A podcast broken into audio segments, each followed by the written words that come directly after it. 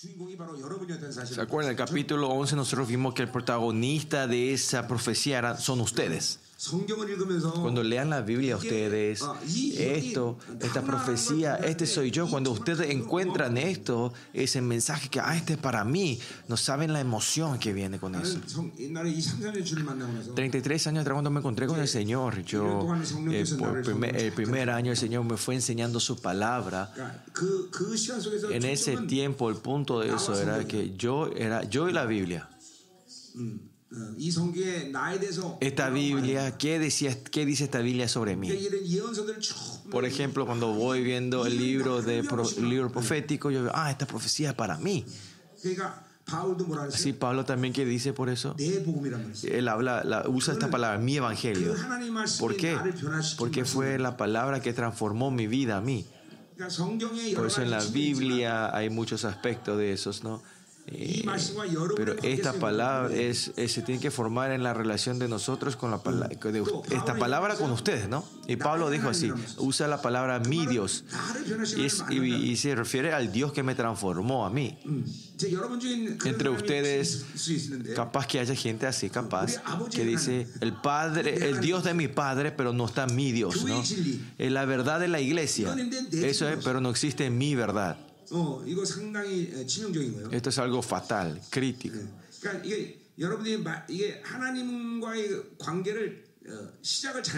Ustedes significa que comenzaron mal su relación con Dios. Sí, primeramente tienen que tener mi verdad y tienen que tener la verdad de, de, de la comunidad. No es dónde está mi, el centro de mi cosa, sino que cuando yo me encuentro primero con Dios, Él eh, tiene que ser mi Dios primeramente. Si no existe el Dios que me transformó a mí, solo ven al Dios de tu Padre, al Dios de la iglesia, sino que la verdad que me transformó a mí. La autoridad de Dios que me transformó a mí. Por si alguien no tiene eso, tiene que recibir eso hoy. Y viendo estas profecías nosotros, tienen que ver, ah, esta era la profecía que yo tenía para mí. Y ahí la palabra de Dios se empieza a mover, vivamente se empieza a mover dentro de ustedes. Eh, fue en el capítulo 11 que vimos eso. Y este capítulo 14 también en la restauración de nuestro tiempo, de nuestra era. En Israel no es la restauración solo de Israel en ese tiempo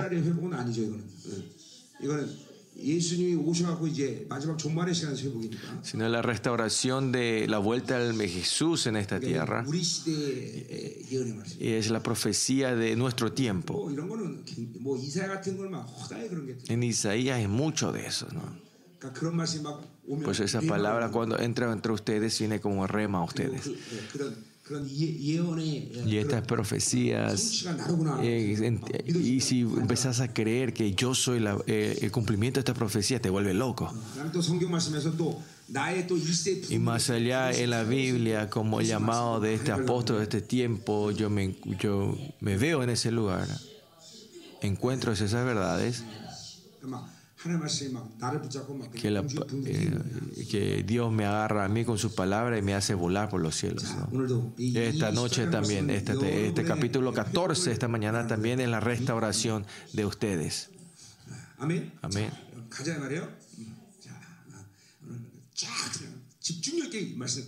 Vamos a terminar la palabra con, concentradamente, rápido, y orar y sacarnos fotos después. Íbamos a comer. Y volver a las 4 otra vez aquí. Y seguir con este ayudamiento. Amén. Hoy es solo martes. Hasta el domingo quedan 5 días. Pero eh, pues si ustedes vienen a reinar o, a eh, tomar posesión de este, de, como era de, de, este santuario, yo no le voy a decir nada a ustedes. Bueno, entonces vamos a seguir. Veamos versículo 1 al 3. Pide el arrepentimiento y, el, ah, ¿cómo era? y cortar la relación al pecado, ¿no? Y, eh, esto porque, miren, aquí antes de esto ya el, juicio de Dios, el juicio de Dios ya está, ya está decidido, pero Dios quiere, quiere comenzar una nueva etapa, ¿no? Esa es la voluntad. Y como vemos, nosotros ya sabemos, este se refiere a la venida del Mesías y el Mesías viene a hacer un nuevo comienzo, reiniciar esta, esta relación de Israel con Dios. Miren, el versículo 13 también, capítulo 13 vimos que era que él hablaba de de, la redención y, la restauración, ¿no? Redimir, la palabra redimir es que significa que se ha pagado toda la deuda. Y no es que ustedes son, fueron liberados en medio de la deuda. Ustedes pueden decir así, ¿no? Si yo tengo una deuda de, 10 mil dólares, te, puedo dar 9 mil dólares y el mil dólares te voy a pagar más tarde, pero voy a llevar a este, a este, voy a restaurar primero a esta persona, lo voy a llevar a él, a mí, ¿no? Así pueden decir, ¿no? No es así, sino que Dios cuando es 10 mil ya pagó todos los 10 mil. No, ya no hay más deuda. Hasta el interés se pagó todo. Por eso hay, tenemos tenemos, deuda, ¿no? No existe más. Y no es que solo pagamos la deuda y fuimos liberados. Esto que habla en Gálatas. Pero la libertad, ser libre no son solo que somos libres de esclavitud, sino un cambio eh, existencial. ¿Quiénes somos ahora? Nuestros, desde un esclavo de bajo nivel, nos transformamos a reyes. Por eso el gozo de la salvación, si ves esto, es algo que no podés aguantar, no podés, eh, por, la emoción que viene de esto, ¿no? No te puedes quedar quieto. Y si ves la iglesia hoy en día, así que todavía eh, gente que, hay gente que piensa, hay mucha gente que lleva la vida de fe como si fuera que un mendigo se encontró con un buen señor y le dio una buena cena. Hoy me encontré con una buena persona y comí muy bien hoy. Hoy no fui a Ansan y nos fuimos a ese restaurante buffet donde había 300 tipos de comidas. Hay gente que sirven a Jesús de esa manera. Y si van así, en esa forma, al final nos una persona que somos que recibimos sueldo en el cielo, ¿no? Y, servimos al Señor con, ese, con esa alegría de recibir un sueldo. No, por, esa no es nuestra, nuestra relación. Nosotros, nosotros somos, nuestra relación es ser el heredero del rey, del reino de Dios. Este de otro, este, esta relación de otro nivel. Y esta es la palabra redimidos.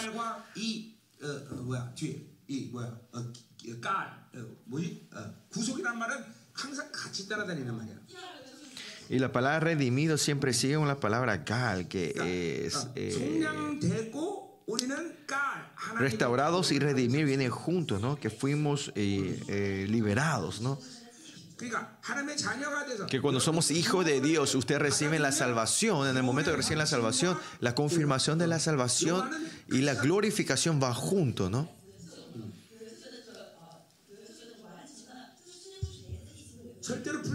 Esto no se puede separar, no se separa. Usted cuando se encuentra con Dios y recibe su salvación, instantáneamente viene la confirmación de la salvación. Y de esa área voy a estar hablando más hoy en el capítulo 14. Y luego, y van a la glorificación. Ustedes en el tiempo eterno van a seguir transformándose como Dios.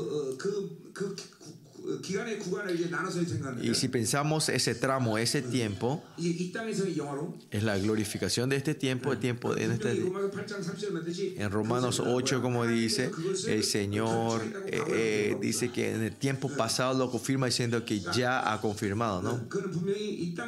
Y eso es que en esta tierra, que la glorificación en esta tierra ya, se, ya está, ¿no? Se confirmó, ¿no? Y si ven el libro de Isaías, esa glorificación hasta dónde llega?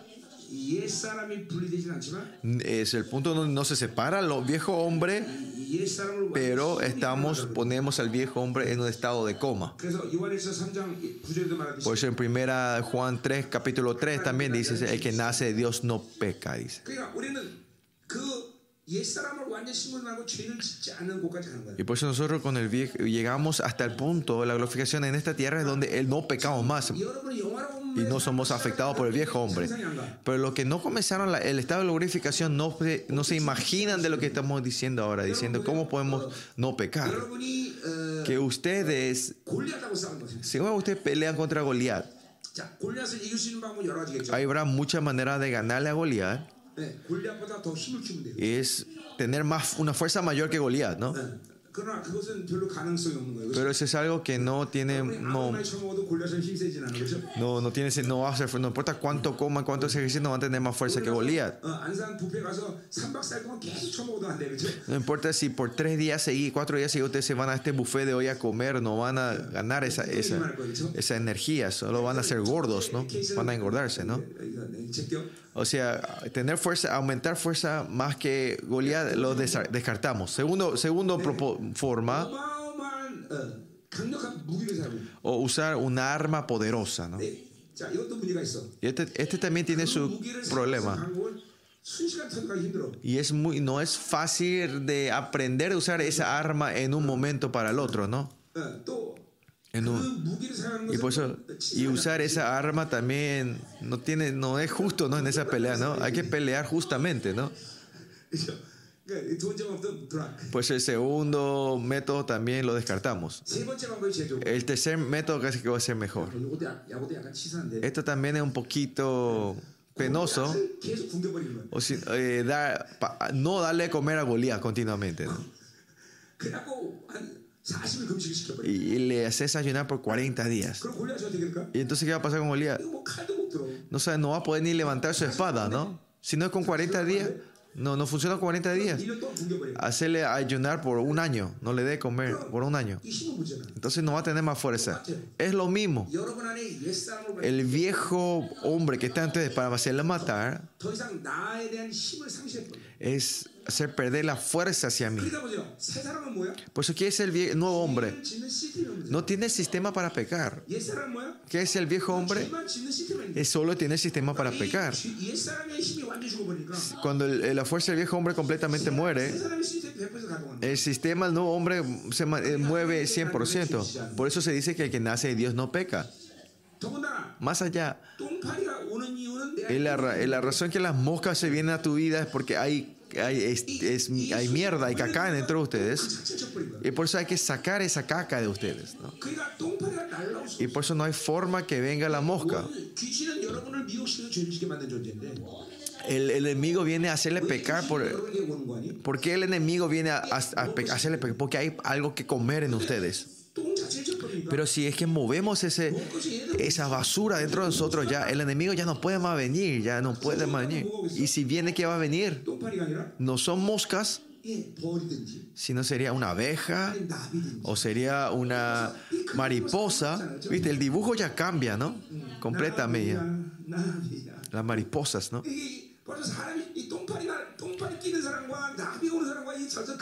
El dibujo cambia. A una persona que está rodeado de moscas y está rodeado de, de mariposas es diferente, ¿no? El dibujo, amén. Y esta es tu identidad, estos son ustedes.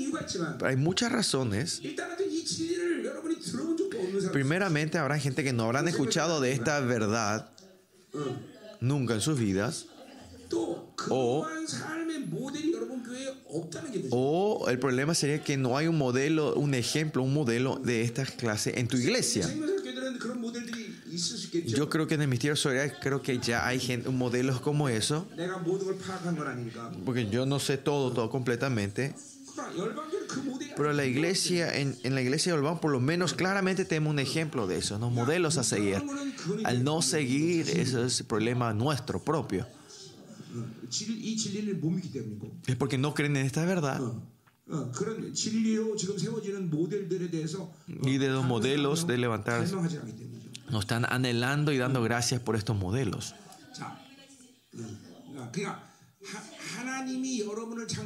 Por eso cuando Dios le creó a ustedes, cuando creó a Adán,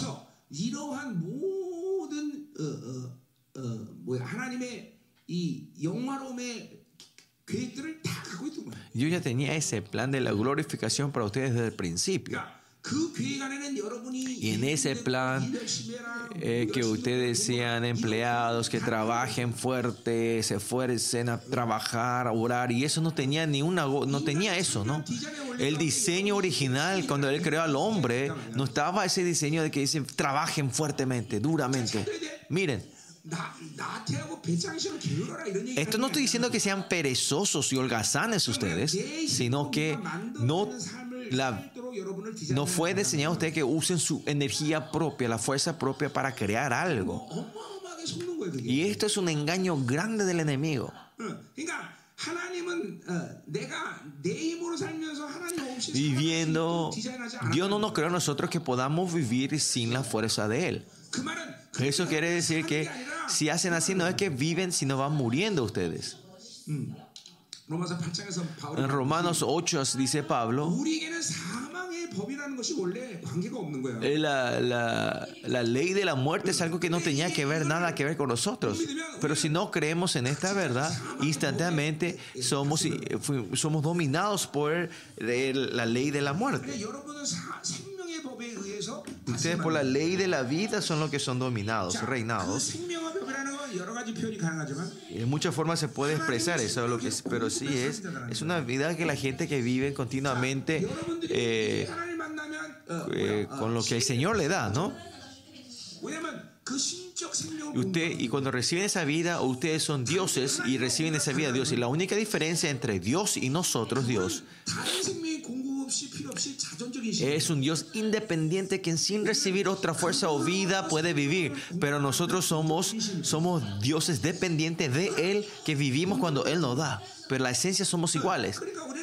Por eso continuamente cuando somos subastecidos con, ese, con esa vida, podemos vivir la vida que vive nuestro Señor. Y este es el diseño original de cómo Dios nos creó a nosotros. Ahí no dice que vivan de tus pensamientos, no vivan, vivan de tu, de tu fuerza, vivir como se te antoje. Ese diseño no existe ahí. Esos elementos Dios no puso ahí.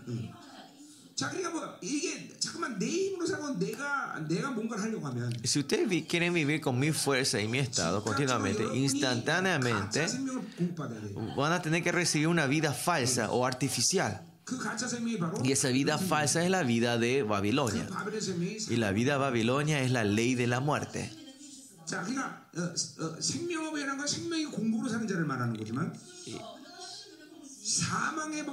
Y la gente de ley de la vida viven recibiendo la vida, pero ¿quiénes son la gente que viven la ley de la muerte? Es, se refiere a las almas o, espíritus que no pueden reaccionar a la justicia de Dios. ¿Y qué es la justicia? La justicia es algo que Dios, para encontrarse con nosotros, que la muerte y el pecado fueron completamente borrados para, para que Él se pueda encontrar con nosotros. Nosotros somos seres que no tenemos olor de la muerte en nosotros. Porque Dios es un Dios completamente perfecto. Si tenemos olor de muerte, Él no puede tener relación con nosotros. Y por eso con la sangre de, Cristo nos cubre y, confirma su justicia a nosotros. Y es por eso que tenemos el derecho a encontrarnos con Él.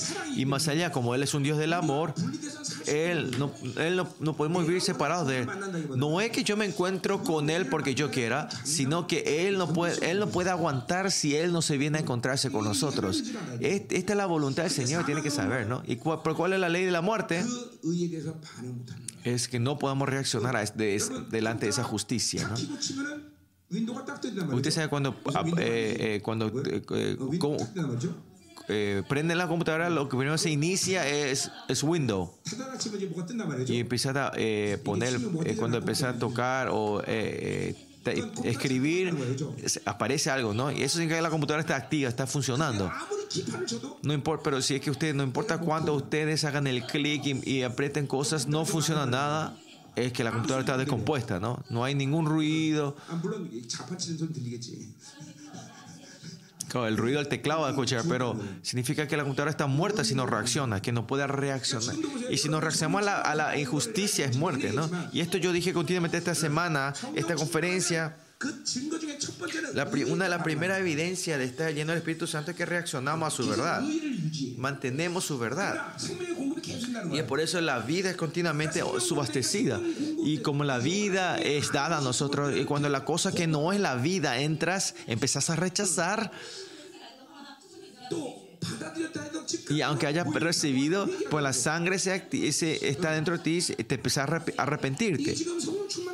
Esta es la imagen de la gente que está lleno del Espíritu Santo que continuamente tienen la fuerza para negar eso, rechazar y más allá o de arrepentirse, ¿no?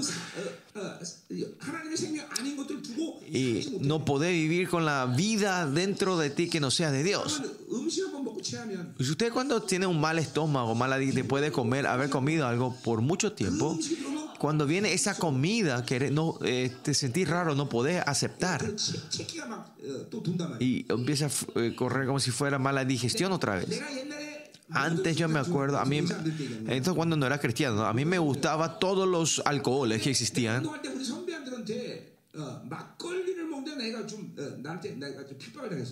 Y yo cuando estaba, eh, había un, hay un, hay un, como era, un alcohol, macolí de arroz que se hace acá en Corea, que a mí... Todavía al oler eso me duele la cabeza. Toda la cerveza, todos los alcoholes así. Pero ese macolí eh, me duele mucho a mí. Me molesta mucho. Es porque, porque era un alcohol que me daban mis, mis mayores de la iglesia, eh, de, de la escuela, molestándome, ¿no? Por lo que sí, cuando algo te molesta y si entra que no es algo vida, entonces no puede vivir la vida dejando así, ¿no? Por eso miren, si la gente no tiene un sentido de esto, no sabe nada de esto, eso es, casi se, puede decir que no viviste nunca del Espíritu Santo. Casi no podés ni reaccionar a la justicia de Dios es, este, es la, eh, porque la mayoría de veces esa persona está viviendo con la reacción de la carne. Pues tienen que ver ustedes el estado espiritual de ustedes, chequense. Pues se puede decir que están siendo reinados completamente con la ley de la muerte. Y con esta conferencia, este es el espíritu de ustedes se están despertando, se está liberando. Los que están buenos, liberados, están eh, experimentando libertad. Pero si es así, siempre tienen que estar la dirección hacia Dios. Y tiene que ser sensible al dominio, al reinado de la, justicia de Dios. Y, reaccionar continuamente a esta justicia, ¿a qué se refiere? Es, te estás encontrando continuamente con Dios. Continuamente estás encontrando con Dios.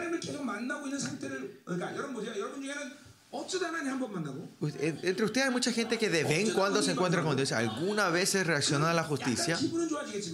De sentirse bien se habrá sentido un rato, ¿no? Pero no saben qué es la gloria de estar continuamente en su presencia. Porque, porque estás en un tiempo tan corto delante de Dios para entender y captar y experimentar esa gloria de Dios, ¿no? Es cuando te entras en su presencia, estás te encontrás con Él, cuando Dios te empieza a decir, hey, te quiere hablar y ya, ya desapareces, te fuiste a otro lado, ¿no? Saliste de esa gloria, de esa presencia, ¿no? Es porque no pueden estar mucho tiempo en su gloria, eso, eso es, ¿no? Y ayer, si usted reacciona continuamente a esta justicia, van a estar en esta gloria por mucho tiempo. Y es ahí es cuando que las promesas de Dios entienden que no es un misterio, no es algo abstracto. Ahí entendés que es algo real. Ah, esto es, ahí vas entendiendo, ah, esta es la gloria de su rostro, ¿no? Ah, no es, ah, ahora entiendo, es oscuramente como espejo, pero hay que ver la cara del Señor. Salgan al trono la gracia para recibir la gracia y misericordia. Ay, vas entendiendo esto, vas experimentando esto y ya no es más misterioso y abstracto. Y esa gente van reaccionando continuamente a la, a la justicia.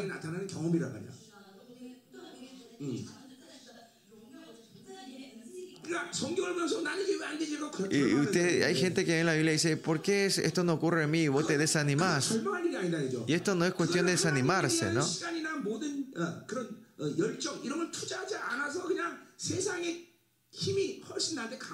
Es porque no has invertido tu tiempo hacia Dios y, y por eso la fuerza que, eh, del mundo es más fuerte, porque pasas más tiempo en el mundo que en el Espíritu de Dios. Es por eso que ocurre eso. ¿no? Por eso ustedes, la forma de ir, no hay otra forma de para alargar este tiempo es, es continuamente reaccionar a su justicia y mantener la plenitud del Espíritu Santo. No haciendo esa batalla espiritual, no pueden decir que yo nunca entré en la gloria. Por eso para Pablo, el primer paso de la espiritualidad es la, la guerra interna, la lucha interna.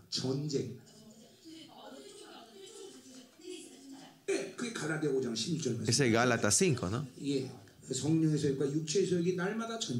Que la lucha entre el, deseo de la carne y el espíritu ocurre. Y Romanos 8, la batalla es tan fuerte que dice que hay de mí. Soy el peor de los pecadores, ¿no? Miserable soy yo, dice Pablo. Habrá gente que no han comenzado esta batalla espiritual en la vida de ustedes todavía. Hay gente que no sabe cuán severa es esta lucha interna. Pero en este proceso de ir a la glorificación, esta batalla, todos van a experimentar 100% si están en comienzan ese camino a la glorificación. Perdónenme, si no tienen, no han comenzado este camino ustedes. Yo dije, cual sea quien sea, 100%, todos, 100%, todos van a experimentar esto. Por eso si desde hoy quieren reaccionar a la justicia, la gente que no comenzaron esta, esta glorificación, va a haber una batalla interna severa. Hasta las maldades que vos no conocés va a empezar a manifestarse. Y van a decir, ay, yo no tenía inmoralidad, ¿por qué esto se empieza a levantarse a mí? Y lo que tenían se van a manifestar más fuertemente, ¿no? Yo no tenía incredulidad antes porque ahora tengo incredulidad. Y estas son imágenes que ocurren dentro de ti, ¿no? Y si no pasa este proceso, no puede entrar a la glorificación. Porque el poder y la autoridad que el Señor le dio, esta autoridad fue tremenda, pero el demonio, el enemigo, el viejo hombre, no se postra fácilmente a esa fuerza que el Señor le da, la autoridad que le dio a ustedes. Usted tiene que usar esta energía, la fuerza de Dios para hacer que, que se postre delante de ti ese viejo hombre. Por eso la vida cristiana, en la gracia se dice que es todo fácil. Pero, y eso es verdad. No hay cosa más fácil que vivir de Dios. Pero ¿por qué dice que vivir de Dios es difícil? No es vivir, es difícil vivir con Dios, sino por el obstáculo del enemigo, el obstáculo de esta carne, es difícil vivir de Dios, ¿no? Pero miren, pensemos bien, ¿no? ¿Cuán justo es esto? Vivieron, eh, no, no es 10, sino eh, por toda tu vida viste en la carne, no puedes comerte todo gratismente, ¿no?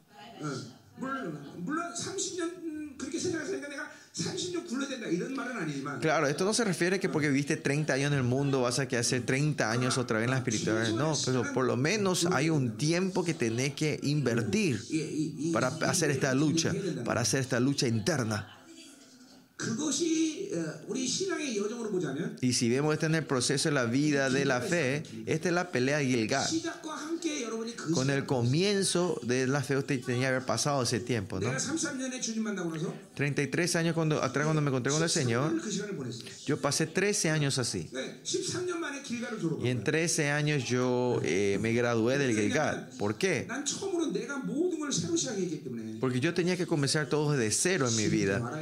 Tenía que saber la verdad, tenía que saber qué era la oración. Por 13 años tardé mucho tiempo en aprender esto, ¿no? Pero ustedes no es así. Ustedes aprendieron todo de mí. Por eso no hace falta pasar 13 años como yo lo pasé. Gilgad tiene que terminar en curso rápido ustedes. En si es rápido, alguien termina en seis meses. Si usted tiene un intelecto de 250, esa gente que eh, una universidad de cuatro, de cuatro años, de cuatro, una universidad de cuatro años termina en seis meses, o ni se van a la escuela termina. Así, ustedes son así de genios. Ustedes son genios espirituales. ¿Por qué están tan callados? Bendigan a la persona que está al lado tuyo.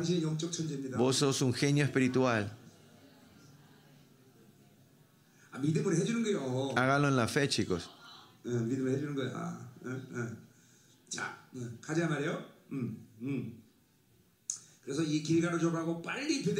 Por eso tenemos que graduarnos de Gilgal rápido y a Betel.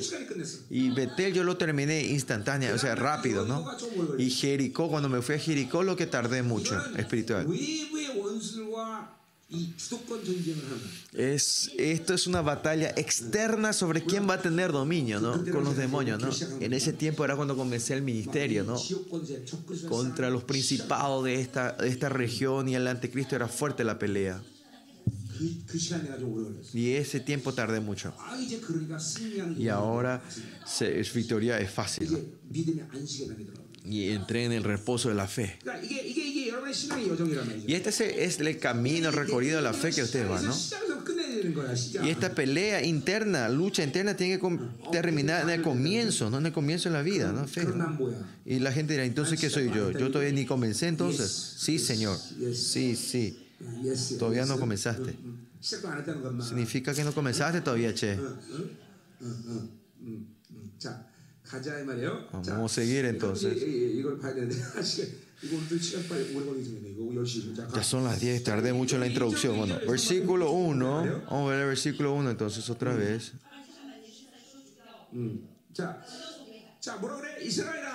¿Qué dice? Israel dice. Vuelve, oh Israel. Y cuando él dice Israel, él ya está basado esto con la vuelta, restauración de ellos, ¿no? Es cuando Dios le llama a usted y dice, oh mi hijo, ¿no? Te llama como su hijo.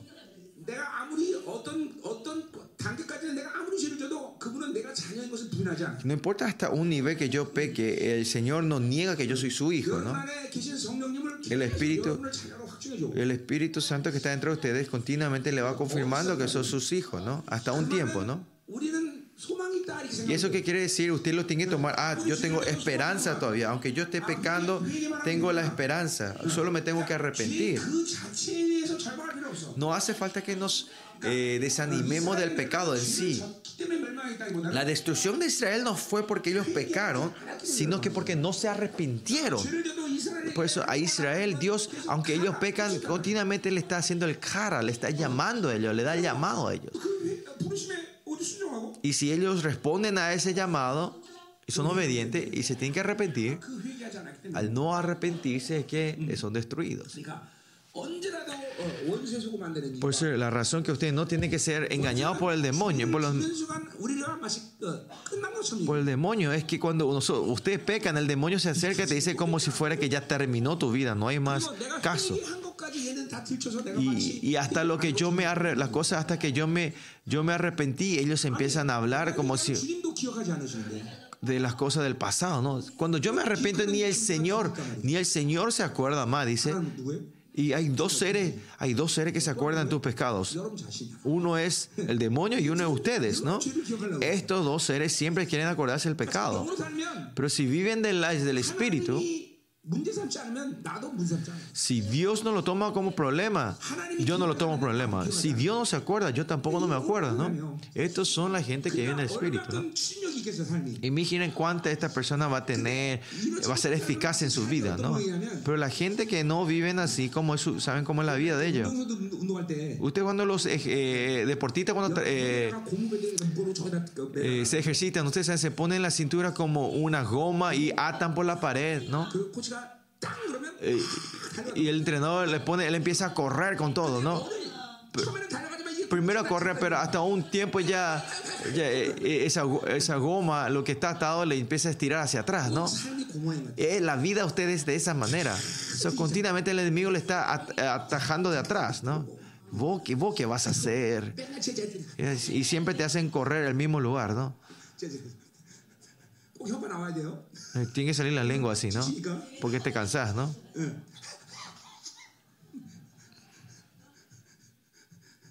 나 아침도 안 먹는데 지금 쇼하면 안 되는데. 자, 자 가요. 아 먹긴 먹다. 어, 어.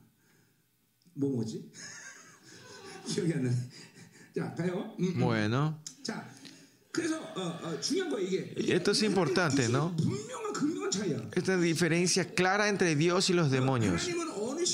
Hasta un, hasta un punto, hasta un tiempo, es todo diferente, la gente es diferente, pero, pero hasta un tiempo Dios, aunque ustedes pequen, Él confirma que son sus hijos ustedes. Y esta es una gracia tremenda, ¿no? Pues ustedes pueden pensar así, ¿no? Porque Dios me reconoce a mí como su hijo. Está bien que yo viva así nomás pecando, ¿no? Y lógicamente pueden pensar así que es correcto, ¿no? pecar, arrepentir, pecar, arrepentir, pecar, arrepentir, ¿no?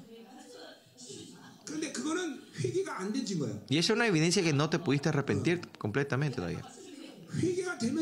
Cuanto más no, cuando el arrepentimiento es dentro de nosotros y Él confirma que soy su hijo, mediante eso viene, eh, empezamos a tener una fuerza para no pecar. Y si Dios me reconoce que yo soy su hijo, y, y cuando yo peco y me arrepiento de verdad, aunque yo cometa el mismo pecado, hay un claro cambio de monto y, de calidad del pecado cambia. Se van cambiando, se van disminuyendo. Y empieza a haber una reverencia que no podemos explicar, ¿no? Diciendo, ah, yo no tengo que pecar. Si de Dios escuchamos que somos sus hijos y nos hemos arrepentido, arrepentido de verdad, aunque yo peque otra vez, claramente habrá un cambio dentro de ustedes. Y si ustedes siguen escuchando esa voz del amor de Dios y van arrepintiéndose de verdad delante de Dios, ¿qué ocurre dentro de nosotros? Y empieza a tener ira hacia el enemigo. Ah, es la culpa de estos sucios demonios que estoy pecando, ¿no? Y empieza a tener ese corazón de querer traer revancha al enemigo, ¿no? Y esto no es una gente especiales, sino que es el, el común de la gente que, que, que viven de Dios. Si esto está ocurriendo en tu vida, algo que está comenzando esta espiritualidad, ¿no? Y una de las evidencias que uno está escuchando el amor de Dios es que vos querés hacer algo con tu voluntad. Y si, pero si no escuchan la voz de, Dios, por un tiempo fácil corto también cae, se desaniman fácilmente. ¿no? no es que dicen, ay, aunque yo haga no, no ocurre nada. No es que no hiciste no ocurre nada, sino que no comenzaste todavía. No es que aunque haga, no es que no funciona. Es todo mentira, es no comenzaste. Y dicen, hay gente dice, aunque ore no ocurre nada. No, no oraste todavía. Orar es encontrarte con Dios, ¿no? ¿Cuándo te encontraste con Dios? Aunque no reciban correctamente la verdad y quieren hacer algo con mi voluntad. Y encontrarse con Dios, otra cosa es, es, renunciar a mi voluntad, diciendo, yo no puedo hacer nada, Señor. Señor, yo no puedo vivir con mi fuerza. Usted tiene que tener este desánimo de ustedes. El espíritu de desánimo y este desánimo es diferente, ¿no? El espíritu de desánimo es algo que el enemigo te da. El espíritu es la fuerza del, del desánimo que el enemigo. ¿Saben cuán, fuerza, cuán poderoso es la fuerza del desánimo? Que, que te hace matarte a ti mismo, ¿no? Y el espíritu del desánimo es una fuerza tremenda, ¿no? Mucha gente dice, no, porque yo no tengo fuerza, me desanimo. No, mentira, mentira. Amén. Se vengan, vuelvan a tu Señor, a tu Dios. Es algo que continuamente hablamos en José, Oseas. Que si no estamos en la dirección de Dios, nosotros no podemos hacer nada. Y shuv es la palabra que estamos, eh, significa volver a Dios. Pues tenemos que dejar todo atrás y volver a Dios. Y para volver, ¿qué tenemos que hacer? Tenemos que parar ese camino que nos íbamos antes. Para la gente del mundo esto es imposible, pero una vez que somos sus hijos, no importa cuánto caigamos en, en el pecado, en la corrupción, la gracia, cómo se activa en nosotros, es como la fuerza para poder volver a Dios. Si ustedes no son los hijos de Dios, capaz no entienden esto, pero si son hijos de Dios, no importa cuánto ustedes caigan, no, importa dónde estén, cuando escuchen esta voz una vez, por lo menos van a volver a Dios. Miren al hijo pródigo. Antes que muera su papá ya le pide la herencia. Si era mi hijo así, yo le hubiese matado a él. Pero este padre le da. ¿Por qué? Porque más, más de que lo que él, el hijo malgaste esa herencia,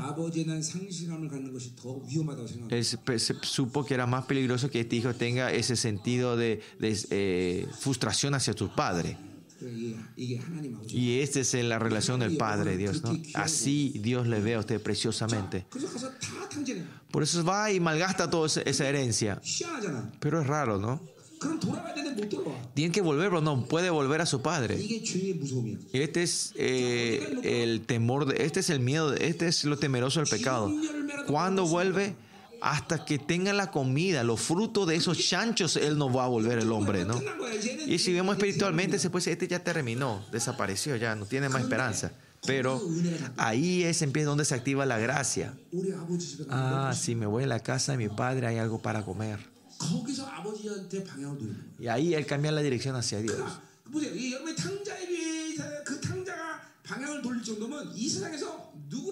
Y si este, este hijo pródigo en ese punto puede cambiar la dirección a Dios, no hay nadie en este mundo que sean hijos de Dios no pueda buscar la dirección de Dios, volver a la dirección de Dios. Si son ustedes hijos de Dios, esta gracia siempre se va a activar. Y cuando yo vuelvo hacia mi padre, ayer, como dice testimonio del amigo, el, papá de mi, mi, el amigo de mi papá, que dice ya, que, que, compró la guitarra y lo preparó para que, guay, no es que cuando vuelvas te va, no es que te va a dar paliza, el mundo sí, pero Dios no es así, Dios te va a restaurar todo, todo te va a restaurar el Señor otra vez. Y puedes volver. Por eso los hijos de Dios hay que dejar todo atrás y volver a Dios, ¿no? saber parar el camino que estamos yendo, ¿no?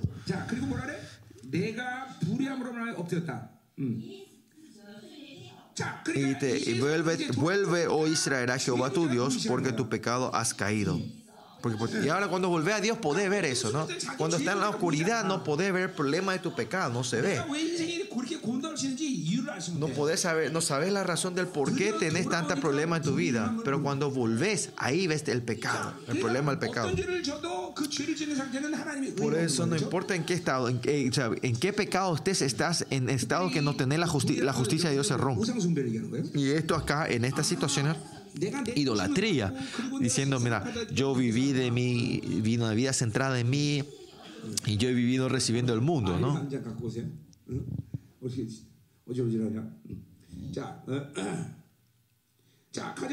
Sigamos.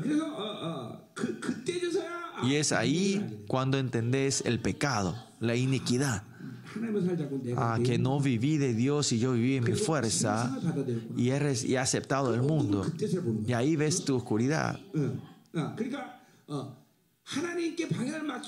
Si no tenés la dirección hacia Dios, no es imposible ver el pecado tuyo.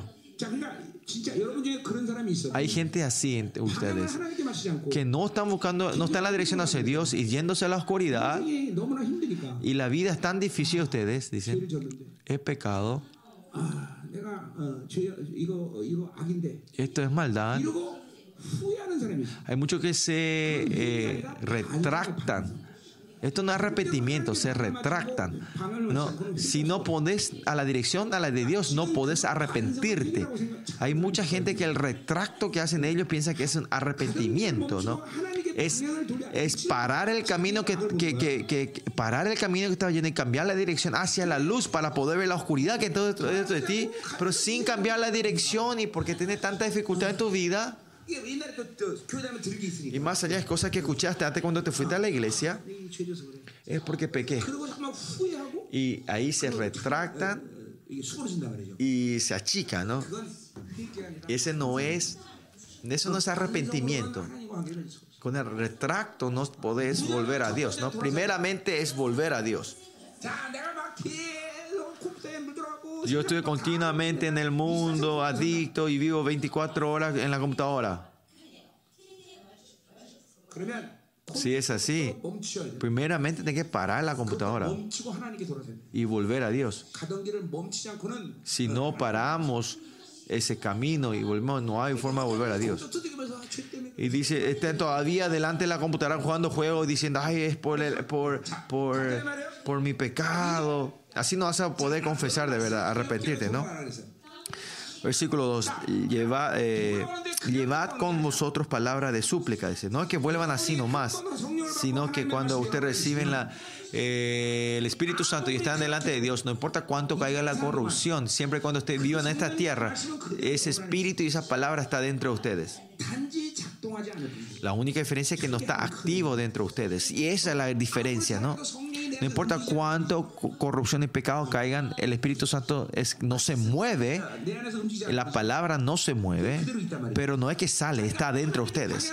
Por eso si nosotros buscamos la dirección a Dios y vemos la luz, instantáneamente la palabra de Dios se mueve en mí, ¿no? Yo dije instantáneamente, instantáneamente. Esta situación de ahora es de la gente que fueron eh, como hijos de Dios. Yo no estoy hablando de la gente de este mundo. Esa gente, esa gente que cayó en la corrupción y vuelven a Dios ocurre esto, ¿no? Y por fin la palabra se empieza a mover dentro de mí. Y eso se puede entender de muchas formas, pero que la luz de la palabra empieza a ver, ilumina dentro de ti para que pueda ver la oscuridad dentro de ti, ¿no? Y Dios le dice a Israel, yo soy tu Rafa, él, él es tu sanador. Y ahora por fin cuando ellos vuelven a Dios, la palabra empieza a manifestarse con luz dentro de mí y empieza a saber cuántas heridas yo tengo del pecado de la Babilonia en mí. Ah, yo tengo muchas de estas heridas, yo tengo estas ataduras, viviendo de este mundo, tengo este complejo de inferioridad, estas vergüenzas, estas condenaciones. Y cuando la luz es más fuerte, más grande son la oscuridad, poder ver dentro de ti. Mira, yo tuve estas vergüenzas, tuve estas maldades. Cuando el Evangelio, la luz del Evangelio va creciendo más fuertemente ti, más, más claramente ve el pecado dentro de ustedes. Y por eso le dice que la palabra de Dios es lámpara a mis pies. Usted tiene que experimentar que esta palabra es luz. El problema no es que el mundo está oscuro hoy. No importa cuán oscuro sea esta oscuridad, si la gente que tiene la luz dentro de ellos, al final pueden caminar ese camino sin tropezar. Pero ah, no, pues el mundo es maligno. Es porque no tengo ese dinero del mundo, es por la culpa de esa persona. Eso le dije que eso es un engaño, ustedes están siendo engañados. Es porque no tienen la luz dentro de ustedes. Si la luz interna está brillando, no hay problema. Y si usted viene del Espíritu Santo interno y, y, si hay una orden dentro de ti, están ordenados dentro de ti, el shock que viene afuera no, no te mueve, no, no es mucho.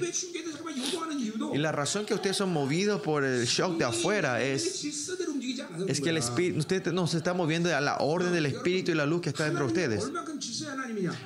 Nuestro Dios es un Dios de orden, ¿no? Solo en esta, en esta galaxia hay como 200 millones de estrellas. ¿Qué no tenemos que tener duda nosotros? Que no importa cómo cambie este mundo. Y en este tiempo que se acerca va a haber una gran tribulación y dificultades. Pensemos primero en, el libro Apocalipsis. Los primeros tres años y medio vamos a estar parte de esa tribulación, ¿no? Esa dificultad. Pero en el tiempo de la gran tribulación, tres años y medio, la mitad de... No va a tener ni relación con nosotros esa gran tribulación, ¿no? Claro, va a pasar, vamos a pasar ese tiempo juntos pero en el, en el, en el punto más alto de ese tiempo, en la tribulación, la gran tribulación, Ahora, imagen de, de, tribulación, la gente que no cree y no de los que creen, ¿no? Y eso tampoco es decir que estamos arrebatados mirando el cielo, sino así que con los israelitas que estaban en la tierra de Gosén había esperanza y luz y paz. Nosotros, las, eh, que es el tiempo que el espíritu, la sangre y la palabra que están dentro es donde se está activamente, 100% activa, ¿no?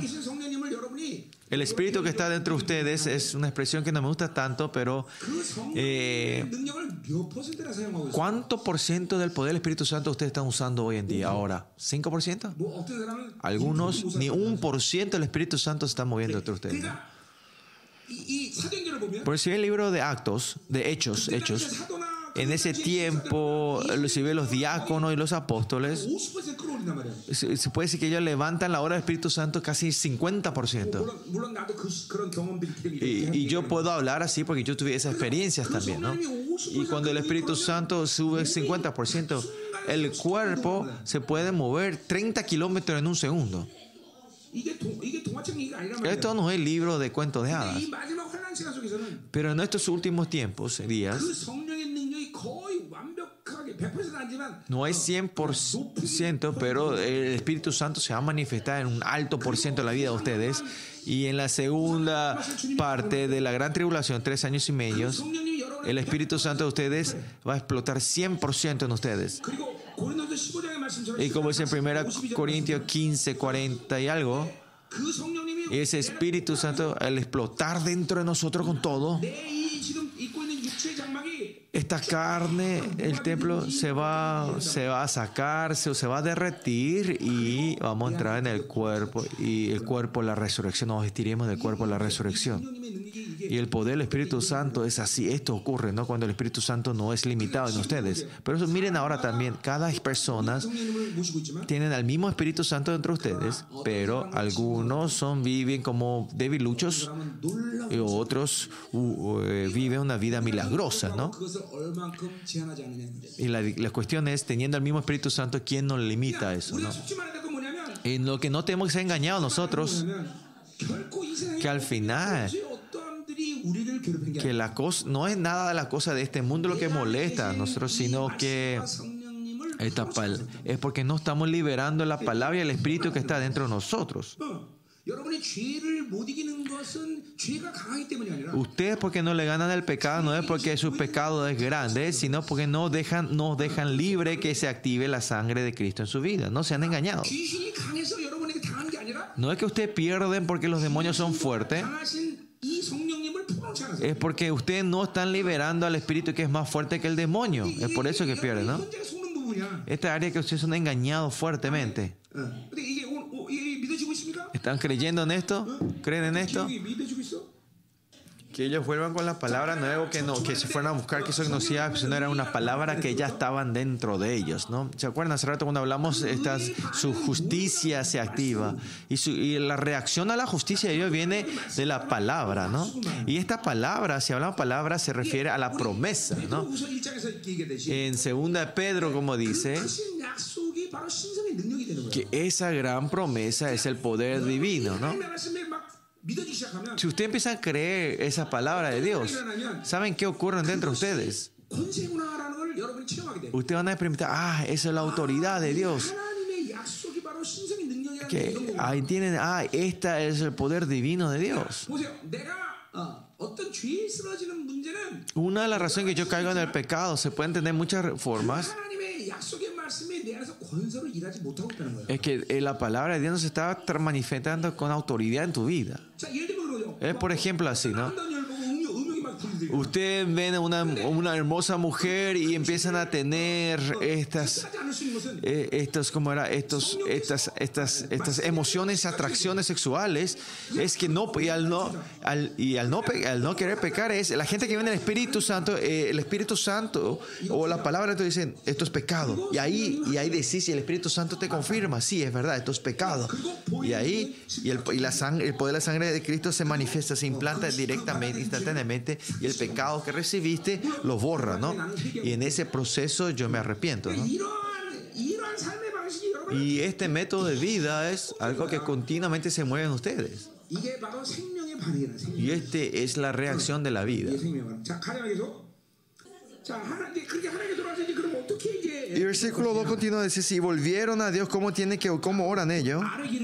Dice que primeramente dije que supliquen y decirle, quita toda iniquidad. Como volvieron a Dios y vuelven a Dios, van a ver que no era justo, la cosa no había justicia dentro de ellos. Y ahora pueden orar para que le quiten estas iniquidades diciendo, mira, ah, esto era el pecado. Y si ustedes están, quieren orar y arrepentirse y dicen, no sé qué es el pecado que cometí, significa que la luz todavía no, no llegó a ese lugar de tu área. ¿no? Por ejemplo, el deseo de la Babilonia. Estos pecados están allá profundamente entre ustedes por un tiempo. Si ustedes no viven de la luz, no van a poder entender bien, no van a...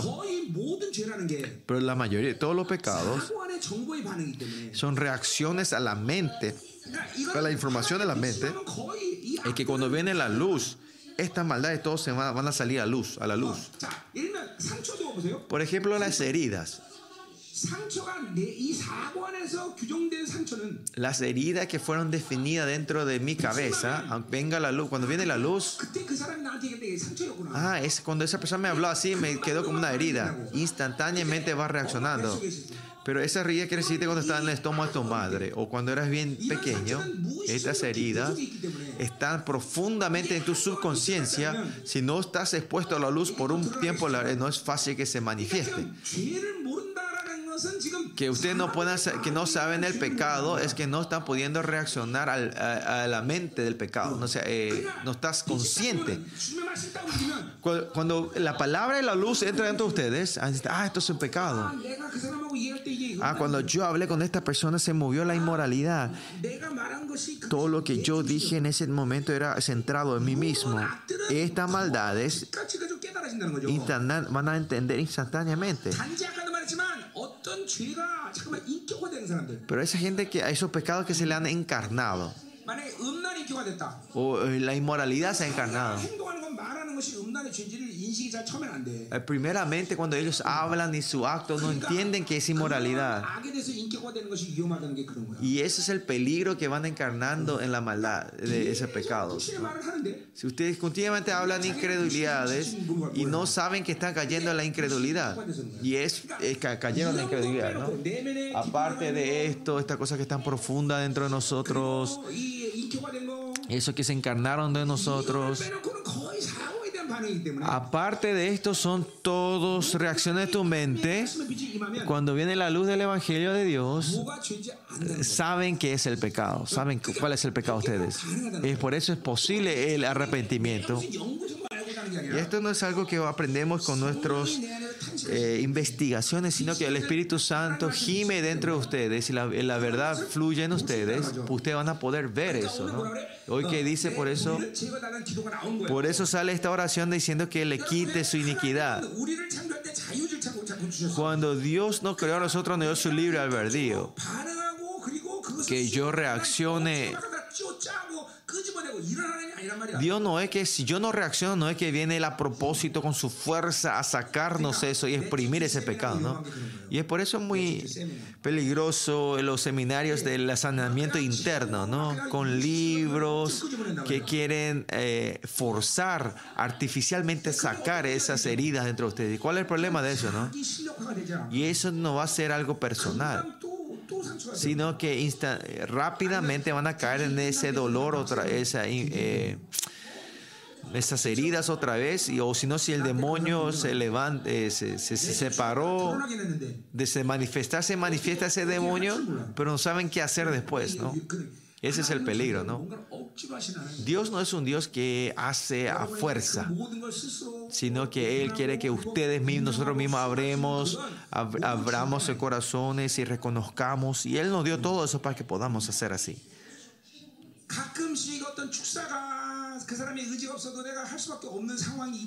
Hay situaciones algunas veces, sin importar la voluntad de ese, esa persona, que hay que traer liberación, pero liberaciones no es algo que puede traer si esa persona no tiene voluntad, porque va a volver a entrar, va a ser peor otra vez en esa persona. Y miren cuánto respeta el Señor el libre albedrío de los hombres, ¿no? Y versículo 3 continúa diciendo, 2 eh, continúa, y ofreceremos la ofrenda de nuestros, acepta el bien, ¿no? Quita toda iniquidad y acepta el bien. Ahora por fin cuando ellos vuelven a Dios, ellos, ellos mismos se transforman en una relación que con su voluntad pueden dar al Señor otra vez, ¿no? Ustedes tendrán mucha experiencia de esto, ¿no? En un momento cuando están en la oscuridad, todo te molesta, todo es tedioso, todo molesta, pero que de repente cuando viene el Espíritu Santo, esa persona se transforma, eh, devota, él mismo se mueve, esa misma hace todo. Y eso es, y esa es la diferencia de vivir el Espíritu Santo, ¿no? Y cuando vive el Espíritu Santo parece una persona loca, ¿no?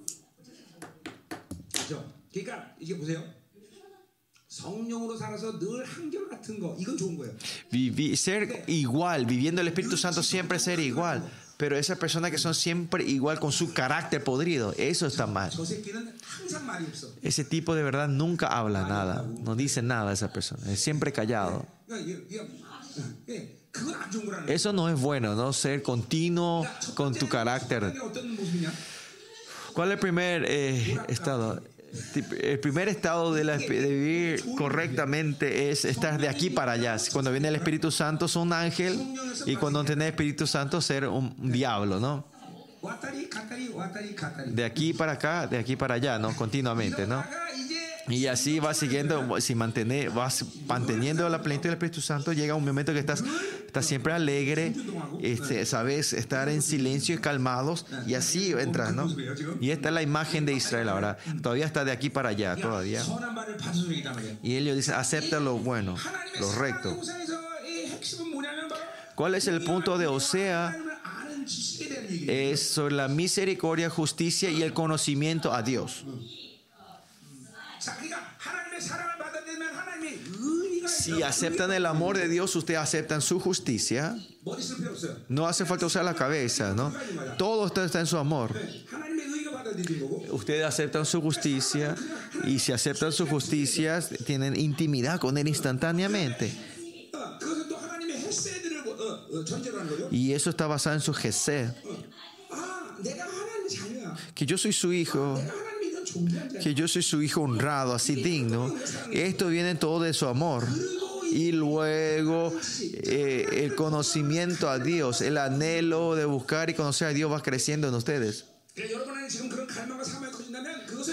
Y si esto está creciendo entre ustedes es que ustedes están en una dirección correcta con Dios. Cuanto más tiempo ustedes pasan en la dirección correcta hacia Dios, Cuando ese anhelo buscar a Dios va a crecer más en ustedes. ¿Cómo puedo tener una relación más profunda con Dios? ¿Cómo puedo escuchar la voz de Dios más correctamente? Que estos anhelos vayan creciendo es que tu espíritu está diciendo acepta tu espíritu está diciendo acepta acepta el bien y este anhelo bueno es bueno delante de Dios y esto viene completamente del carácter de Dios. Se, se está activando la imagen de Dios de ustedes en este estado.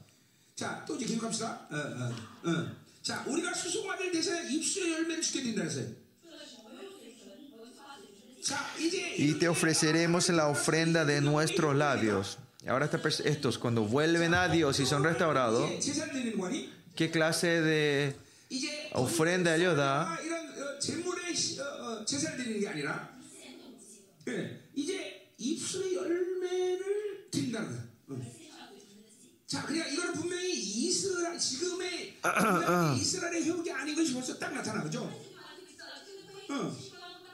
이제 희생물을 드리는 제사가 회복되는 게 아니라 bueno, y bueno, eh, después de que vuelvan a Dios, no es que esta ofrenda restaurada de, de, sacrificio, sino la ofrenda de labios, es el canto, la, alabanza del Señor. ¿Y eso qué quiere decir? Que, que se, habla de un estado donde lo que sale de su boca y su vida no están separados. ¿no? Si usted viene del Espíritu Santo, no es que solo cambia el estado espiritual de ustedes, sino la, la vida cotidiana de ustedes cambia. Es como así, ¿no? que la confirmación de la salvación. Y si usted recibe el lavamiento, la regeneración y renovación del Espíritu Santo y recibimos por fe su justicia y vivió una vida de los justos.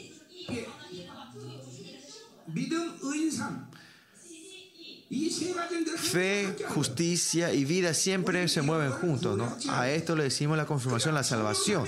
Si vivimos del Espíritu Santo, mi vida también cambia, mi fe también cambia. Y ese estado donde recibimos su justicia cambia completamente, ¿no? Y es algo que continuamente le hablé a ustedes.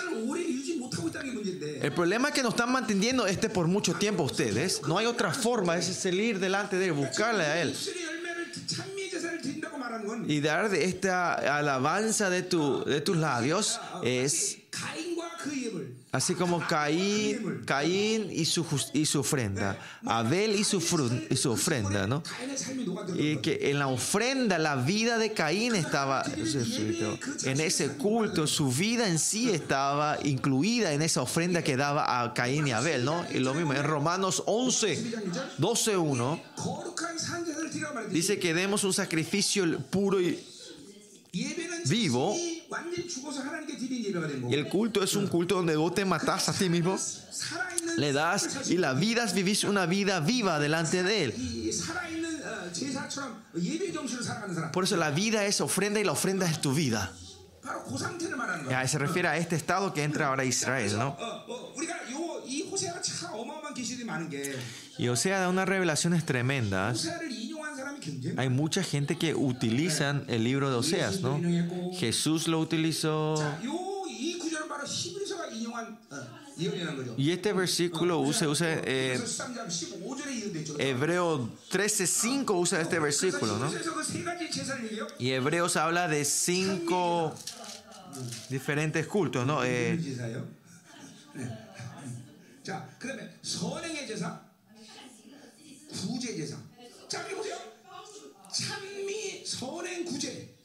Hebreos, ¿dónde me quedé? Ah, Hebreos 13:15 dice, ¿no? Eh, el sacrificio de alabanza, fruto de tus labios. Todo esto, esto viene de, eh, de, aquí, ¿no? Y la alabanza y la adoración que ustedes están dando, que sea una ofrenda, un sacrificio de alabanza, no es solo de nivel de que por algún estado espiritual se renovó, es que Él recibe, sino que tu vida está en eso y todo tu pensamiento, tus pensamientos hermosos están en esa alabanza, ¿no? Esto es, eh, es un culto que das con todo tu ser, tus pensamientos, tu actitud y tu vida, ¿no? Y eso dije en Salmo, ¿no? David dice, todo lo que están dentro de mí, alaben al Señor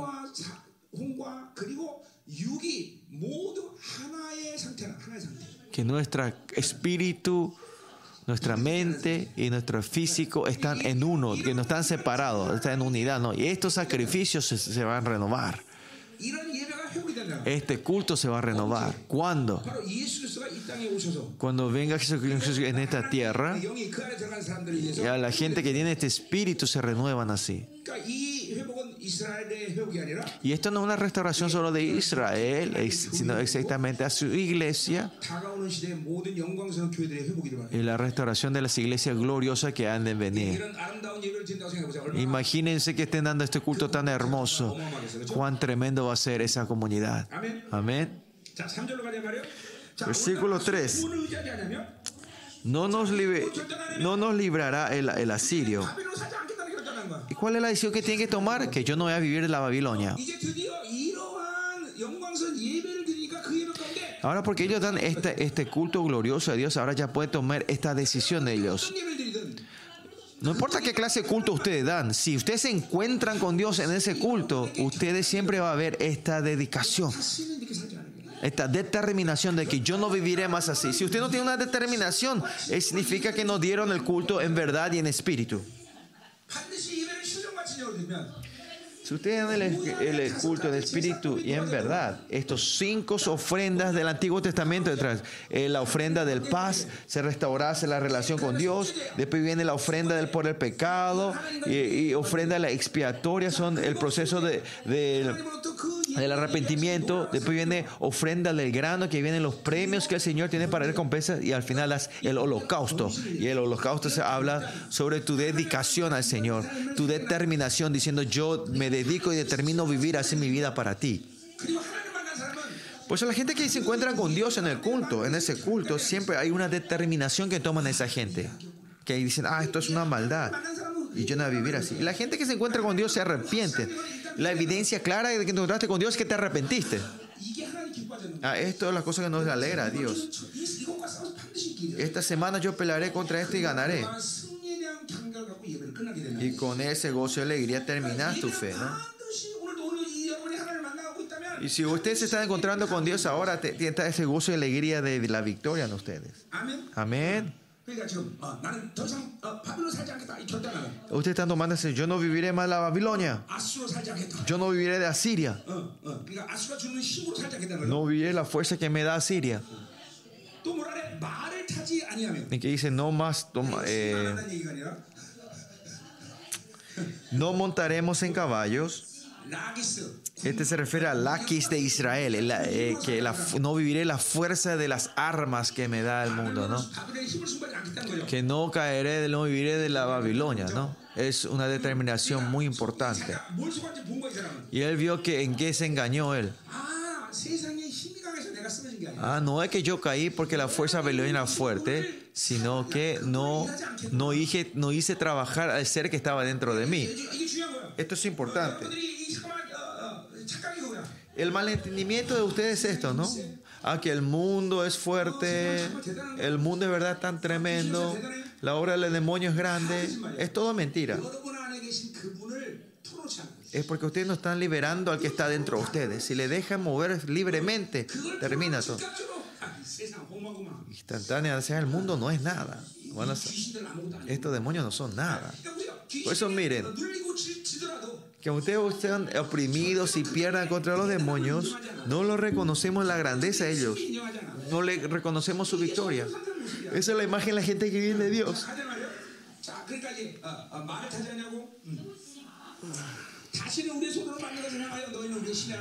Por eso continúa diciendo, no montaremos caballo y nunca más diremos a las obras de nuestras manos. Y ahí ah, sacan toda la idolatría. Ya no, más, ya no tienen más esta idolatría de mis deseos. Si pensemos al revés, al revés, ¿qué es esto? no? Si ustedes siguen viviendo en la Babilonia, cada momento ustedes van creando, levantando memoriales de su de sus cosas, ¿no? De su deseo. No, miren al rey Saúl, donde él se iba, levantaba estatuas, memorias de su victoria, de, él. Pero miren a David, David, donde sea que vaya, él nunca levanta una estatua para él o una memoria. Más allá, él no le pone mucha importancia a la corona en sí, sino que él levanta solo, eh, como era, lugar de memorias, altares al Señor, altares al Señor, ¿no? Y ustedes si viven así, ustedes mismos, ustedes continuamente están levantando idolatría.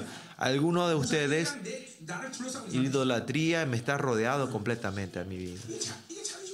Esa es la gente que vive de sí mismo, es algo temeroso. Y ahora cuando viene la luz de Dios y ahora entienden y ven qué es esta idolatría.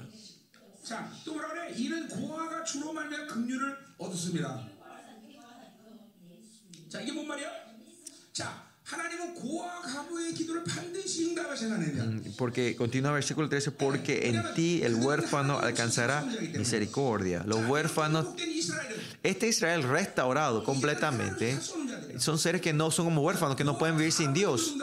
Dios responde a la oración de los huérfanos y viudas también. A Israel que solo vive, ahora quiere depender y vivir de Dios. No hay forma que Dios no le responda. ¿no? ¿Qué se restaura aquí? Se restaura la relación con Dios.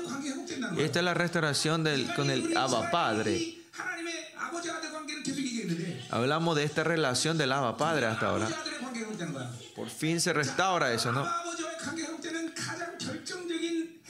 ¿Cuál es el punto máximo de la restauración de hijo de padre? Es que pedís todo lo que quieras y yo te lo cumpliré, dice Señor. A el Abba Padre, cuando oras al Padre, el Padre te, te responde tu oración.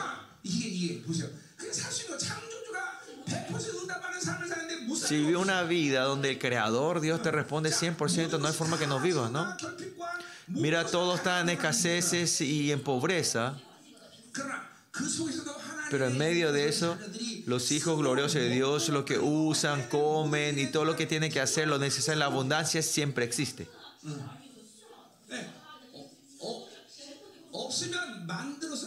Y si no existe, Dios va a crear para darte. Por eso yo siempre digo a a las empresas de las empresas de nuestra iglesia, ahora es el tiempo de invertir. Y esta semana, la semana cuando estamos bendiciendo eh, ah, bendiciamos a los miembros de la iglesia al año nuevo, bendecimos a la empresa Entry y al día siguiente cayó un pedido de 30 millones de dólares en esa empresa, ¿no? Al bendecirlo. Y esta es la autoridad de la gente de Dios. Y ese, ese negocio de 30 millones es de gracia. Y, y hay un rumor que, que, y hay un rumor que esa, ese pedido de 30 millones subió a 50 millones, ¿no?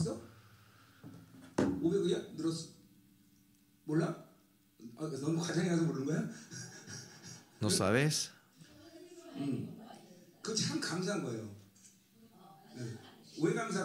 ¿Saben por qué doy gracias?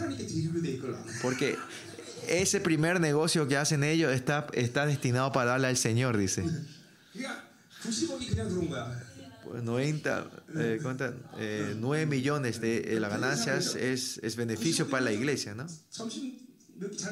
Podemos, vamos a tener buenos almuerzos, ¿no?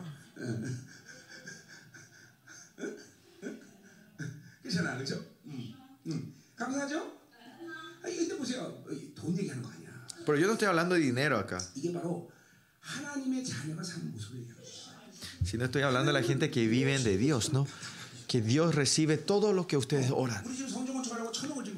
Ahora estamos buscando 80 millones de dólares para construir el nuevo templo y yo no tengo duda porque no es el dinero lo importante, sino que cuando yo oro el Señor me va a responder. Yo dije que sí o sí. Porque esa es la relación y la promesa que Dios me hizo a mí. Pedime todo lo que quieras, yo te responderé.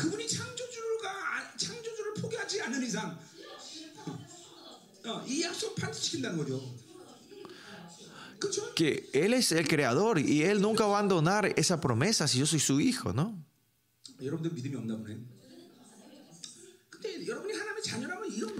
Si ustedes son hijos de Dios, usted tiene que tener esta fe. Amén. Esta fe tiene que estar entre ustedes. Miren, en el mundo hay la mitad es hombre y mitad mujeres. ¿Por qué no se, ustedes no se pueden casar? Es porque no tienen fe. Y versículo 4 al 8 es la respuesta sobre este arrepentimiento de Israel. Y vamos a ver esa respuesta del versículo 8. Dice que yo sanaré su rebelión la palabra rebelión en sí se refiere que es meshuv, no vuelta, que no han volvido a Dios. Eh, es porque no vuelven a Dios todo nuestro ser, toda esta cosa sucia, es, estamos, todo el ser, todo el ser completo está sumergido en la suciedad de Babilonia. Pero cuando Dios le llamó, él se tenía que haber acercado. No es imaginación lo que yo estoy pidiendo, sino entre ustedes seres dos cosas. Uno es que cuando Dios le llame, ustedes se acerquen o se están acercando. No es que ustedes están quietos, parados. Por eso cuando Dios le llama y no se acercan, ustedes van a ir hacia el mundo y van a recibir la influencia del mundo ustedes. Y el resultado de haber vivido el mundo es lo mismo. Heridas, inferior, complejo de inferioridad, acusaciones, esto está completamente como era encarnado en ustedes. Pero si vuelven a Dios, Él es Rafa, le va a sanar. Dios le va a transformar a ustedes todo tu ser, le transformar completamente a ustedes. Por eso tenemos que estar volviendo a Dios siempre, ¿no? Siempre estar hacia Dios que Dios sanará tus rebeliones, que va a sacar toda la fuerza y energía y camino y dirección de rebelión que está dentro de ustedes. Como Romanos 8 dice, porque la carne sí es enemigo de Dios, esa carne, el viejo hombre, es el que se revela a Dios. Y esa, esa rebelión, ¿a qué se refiere? Es diciendo, a mí no me gusta que vos seas rey, yo voy a cambiar rey. Esa es rebelión, ¿no? Que tu cara, cuando tu carne va creciendo más y más, ustedes no pueden, no quieren aceptar que Dios es rey. ¿Por qué no me deja vivir como se me antoja? ¿Por qué Él quiere controlar? ¿Por qué Él me quiere controlar? Eso es rebelión. Es por eso si ustedes viven del mundo, dicen, yo no, yo no le acepto a Dios, no, no tengo, no quiero que sea mi rey. Y eso es lo que Dios quiere sanar, venir a sanar. Por eso si ustedes no viven de Dios, al ver el rostro de ustedes, hay gente que tiene esa fuerza de rebelión fuerte mucho. ¿Y qué se refiere esto a la gente? Es que significa que están viviendo en la carne, están viviendo en la Babilonia, que el viejo hombre está creciendo en ustedes. Por eso no tienen que no saber si esta fuerza es grande o no dentro de ustedes. Esta fuerza de rebelión dentro de ustedes significa que han caído directamente al anticristo en la mano del anticristo, ¿no? El anticristo es el anti Jesús, anticristo, ¿no? Eh, que se revela contra Dios, ¿no? Usted cae en la inmoralidad en el mundo, espíritus varios, al final todo esto es que el anticristo es el que controla.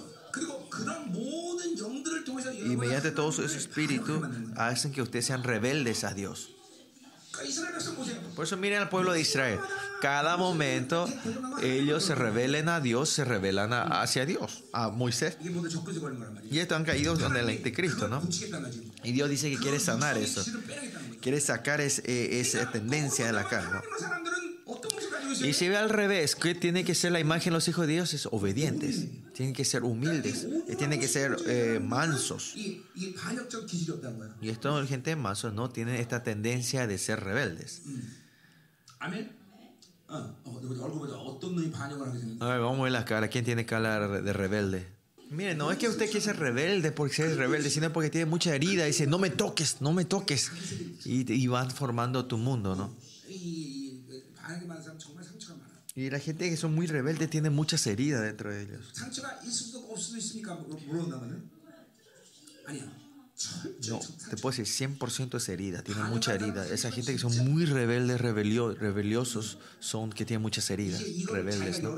Y cuando abrís, empezás a ver estos, estas, tu herida hacia tu padre, eh, ese, esa herida de por no tener, al no, al no poseer, al ver al rico, esas heridas, a la gente que tenía más que vos, y vas teniendo heridas a todas las cosas. Yo ministré unos cuantos homosexuales. Y lo mismo con los homosexuales. Los homosexuales tienen heridas grandes ellos. Más allá de su rebelión hacia Dios es algo natural. ¿Y por qué ellos pueden ser rebeldes? Porque son eh, eh, pues sus heridas, su herida hacia su padre, heridas hacia sus amigos. Y si yo soy hombre, una herida hacia las mujeres. ¿Y cómo se manifiesta esta energía? Eh, se manifiesta en homosexualidad, ¿no? Hay gente que yo di liberación y volvieron, ¿no? Y esto es algo espiritual, verdadero, ¿no? ¿Y por qué esto es espiritual? Porque es herida, de la herida de la herida, no resultado de heridas. Y si esto, si ustedes se revelan a Dios, están llenos de heridas. Por eso el Señor dice que los sanará. Que al final, si ustedes se revelan, se representa en impotencia. No hay forma que no sean impotentes si ustedes son rebeldes a Dios. Porque hasta un tiempo ustedes piensan que es fácil, pero al final van a ser impotentes.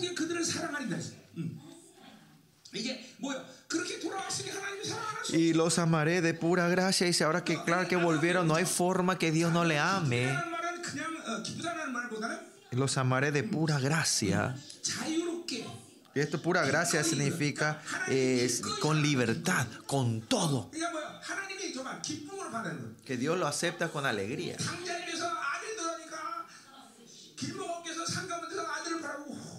En, el, en la prédica eh, de, pródigo, desde lejos está mirando si viene o no viene, si al ver desde lejos se van corriendo y le abraza diciendo, hijo mío.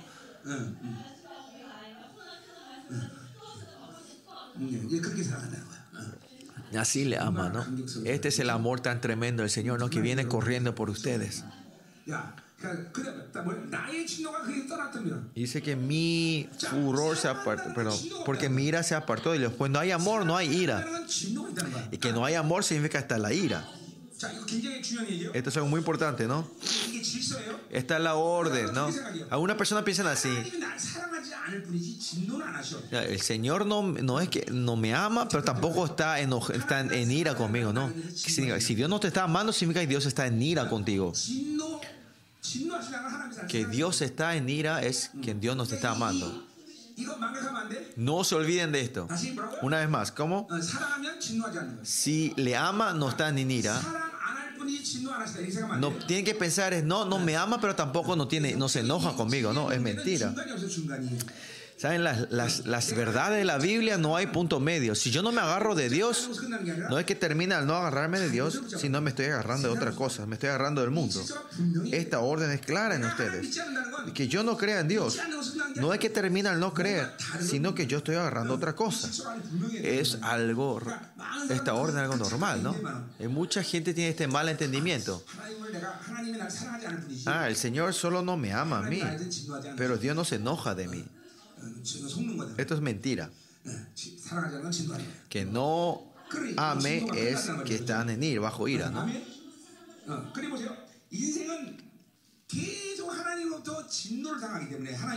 Y pues en la vida, si ustedes no están... Eh, perdón, eh, todos los hombres intuitivamente saben eso. Que intuitivamente saben que están bajo la ira de Dios. Y es por eso para... Por eso esa gente buscan con su fuerza conseguir algo para... Para escaparse o esconderse de ira de Dios, de ira de ese Dios, de Dios, ¿no? Por eso malgastan su energía en otra cosa.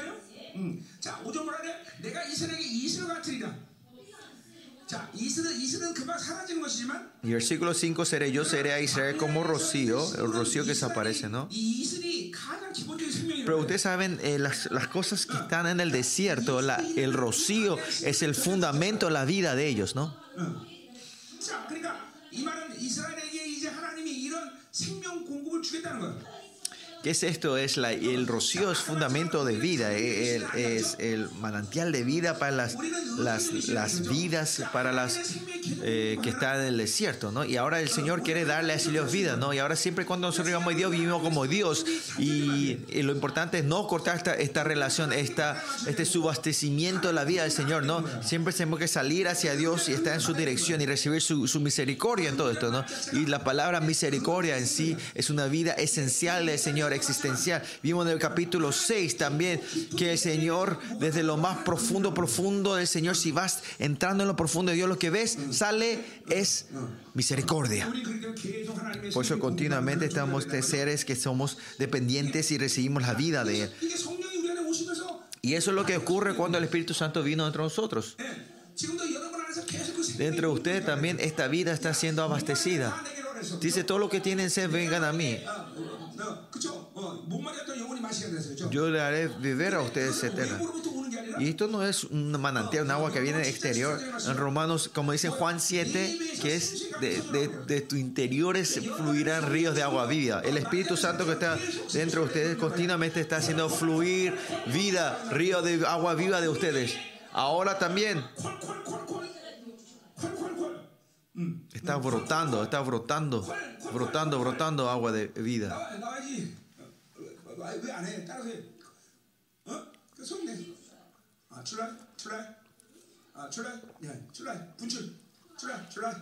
Sale, sale, sale, sale el agua de agua, río de agua viva.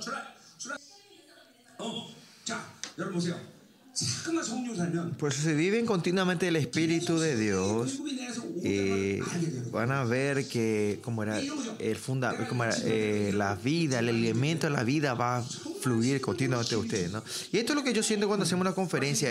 estoy muy cansado, el cuerpo se agota completamente, me duele la boca y yo digo, ya no puedo más hacer, voy a terminar. Che, pastor, eh, doctor Kim, haces vos, vos seguís esta conferencia, yo no puedo más. Y cuando digo eso, dentro de mí algo empieza a brotar otra vez, la brota la vida otra vez dentro de mí. Y como ven las películas, ese que se levanta que es...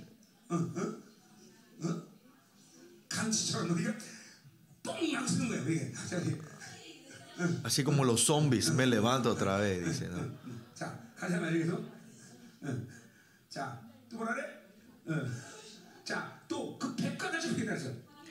Y dice, yo seré como, y seré como rocío, el flor será como lirio, dice. Es un, es una, un flor famoso de Israel. Este lirio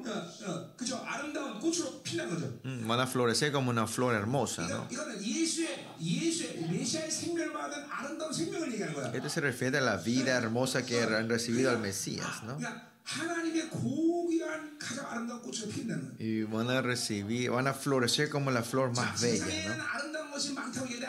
En el mundo dice que es todo hermoso, pues no hay nada hermoso. Lo único que hermoso existe es Dios. Y Dios dice que va a florecer en esa hermosura. Lo que es hermoso verdadero no es el tener linda cara no es eso, sino que restaurar las almas que han restaurado la bondad de Dios. Eso tiene que poder con los ojos de la fe ustedes. Pues escuchen bien, hermanas. No es cuestión de disfrazarse el rostro de ustedes, sino que si restauran la, eh, la bondad del Señor en tu vida, de verdad son hermosas. Amén. Miren nuestra iglesia nuestra, la mamá espiritual, ¿no?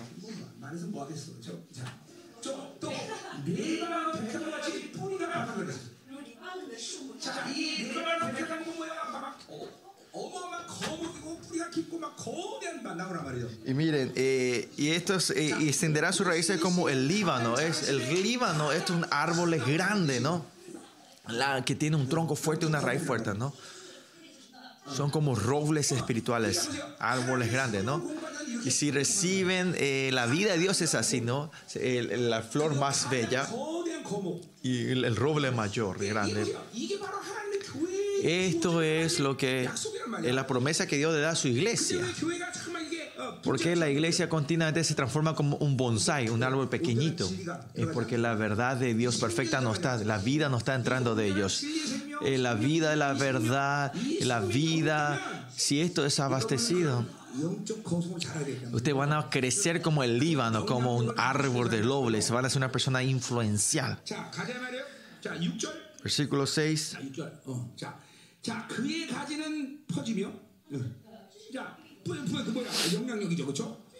Extenderá sus ramas. Ramas se refiere a, la influencia, ¿no? A la influencia de esa persona, ¿no?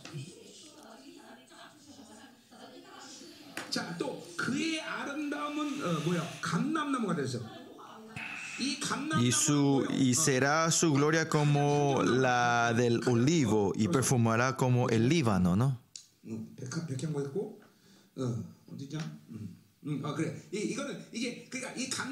Este olivo, el, el árbol olivo, ¿no? El olivo. El olivo tiene, tiene una unción, es el aceite, ¿no? El aceite, el aceite más puro y más lindo, ¿no? Este es la unción, este aceite, el rey está sobre usted, ¿no? Este, esta unción real está fluyendo a ustedes, ¿no?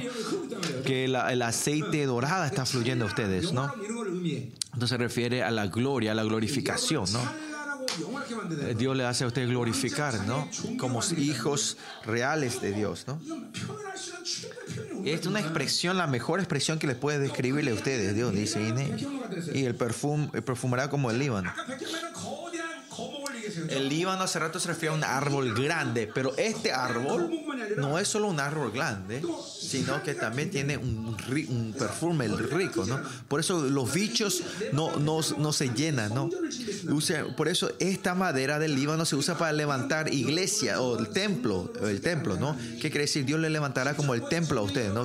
Por eso, ¿qué más allá? Cuando el Espíritu Santo viene, le ha tomado como su morada y su templo, dice. Pues usted tiene que meditar continuamente en eso, ¿no? ¿Qué, qué sí que es usted del templo de Dios? ¿Qué hace el Dios cuando viene a ser el templo de ustedes? Él decide, Él decide la cosa del mundo mediante ustedes, ¿no? Por eso ustedes creen que son el templo de Dios.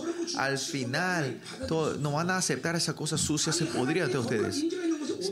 Como si está la presencia y yo aceptar la cosa sucia, ¿no? Porque ustedes son el templo de Dios. Estamos viendo, eh, todo esto es una restauración escatológica. Es algo que Dios ya restauró todo dentro de ustedes. Amén. Versículo 7. Y volverán y se sentarán bajo su sombra, dice.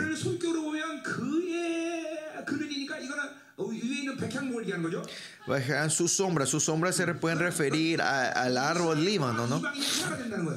Esta es otra forma de decir una unión entre los gentiles y los israelíes. Israel no, y en los últimos días ocurrirá eso, ¿no? Y si es su es, no es algo posesivo, sino es eh, no es posesivo, sino en lo otro se refiere su a Dios, ¿no? Que la gente volverán a Dios, sus remanentes volverán bajo su sombra y vivirán bajo él, ¿no?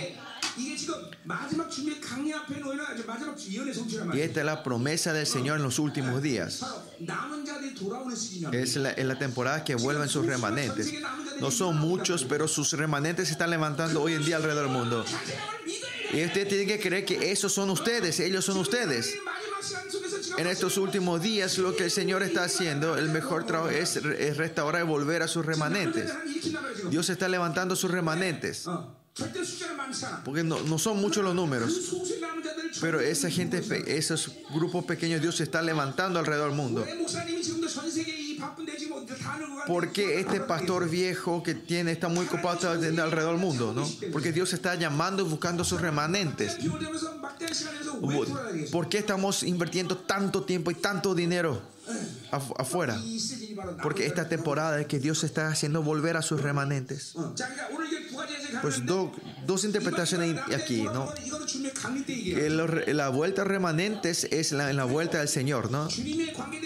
Y, y, todos los remanentes que vuelven, que vuelven en la sombra de Dios, no de Israel, sino de afuera, es justo antes de eso, ¿no? Y estamos en, esa, estamos en esta temporada, ¿no? De estar en la sombra de Jesús, de Dios, ¿no?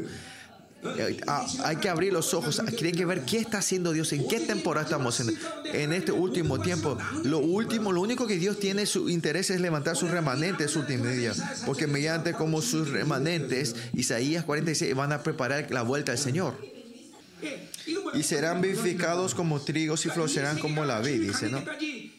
Ah, y, la, y la razón que este mundo no es destruido completamente hasta la vuelta del Señor Jesucristo porque sus remanentes son los que están reinando en esta tierra. Florecerán como la vid, dice. ¿Qué se refiere a esto? O sea, que haya muchos, eh, como florecerán como la vid, significa que hay muchos frutos, ¿no?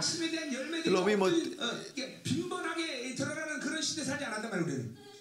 no hemos, nosotros no hemos vivido una temporada donde la, la, palabra de Dios, el fruto de Dios era de cara, pero cuando, en, cuando se levanten estos tiempos, los remanentes van a ver frutos, frutos todos los días, todos los meses, ¿no? Es el tiempo que Dios está recibiendo esos frutos, ¿no?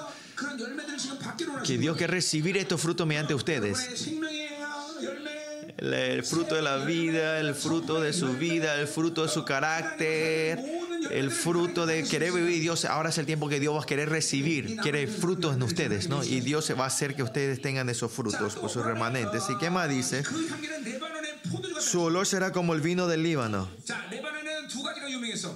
Y en Líbano eran dos cosas famosas, eran los robles, el Líbano, el árbol y el vino, ¿no?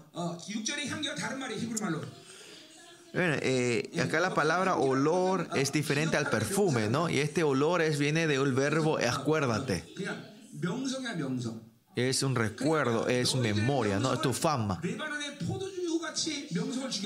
Le daré la fama a ustedes como la fama del vino del Líbano, ¿no? Eh, a, los, a, los, a los remanentes en los últimos tiempos son gente que fueron escondidas hasta el final, ¿no? Pero por fin, cuando venga el último día, ellos, Dios le dará la fama, el nombre a ellos, especialmente, no es que sean reconocidos por el mundo, sino que va a ser un nombre que el anticristo va a tener temor y miedo, ¿no?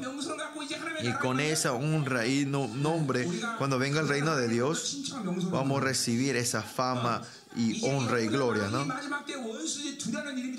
Y ustedes por fin van a ser esas seres que tienen ese nombre que hace temblar al, al anticristo, al demonio, ¿no? Y ahora pueden declarar, parece que puede declarar el demonio que ellos tienen toda tu, tu, autoridad, pero todavía que no pueda hacer eso ellos, porque Dios está preparando ese tiempo y, estos, y estos enemigos están temblando, ¿no?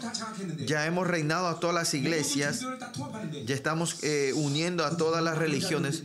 ¿Por qué, esto, qué pasa si todavía existen estos remanentes? Vamos, vamos a cuidarnos un poquito, vamos a cuidarnos un poquito, ¿no? Y así están mandando sus espías a, a las iglesias, ¿no? Están mandando sus espías. A ver, levanten la mano. ¿Quiénes son ustedes aquí? ¿Quién es el espía del anticristo que vino aquí? Y ellos de verdad tienen temor a eso, ¿no? Que ellos tienen completamente reinar, pero no pueden, ¿no? Y ellos ya saben todo. Que el misterio Zoe es el misterio eh, de los remanentes. Por eso la puerta de. ¿Cómo se Las puertas de, de dificultad están abiertas para ustedes, ¿no? Bueno, versículo 8. Eh,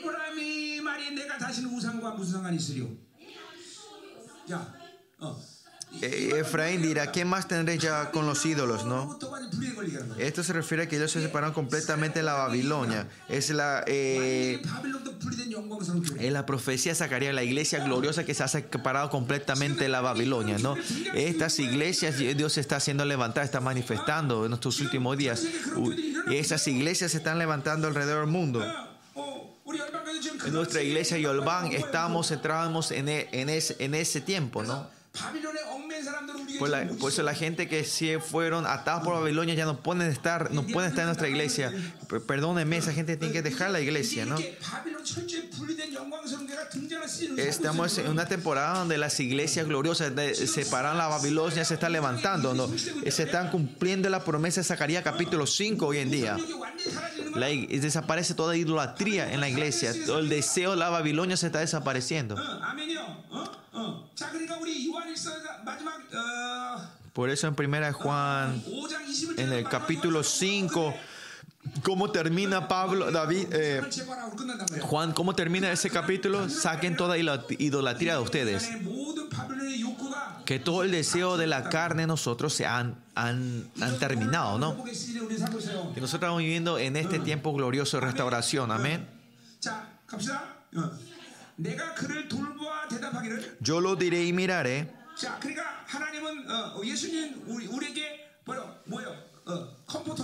El Señor es nuestro consejero, consolador. Y nuestro Espíritu Santo también es el consejero. ¿Qué quiere decir esto?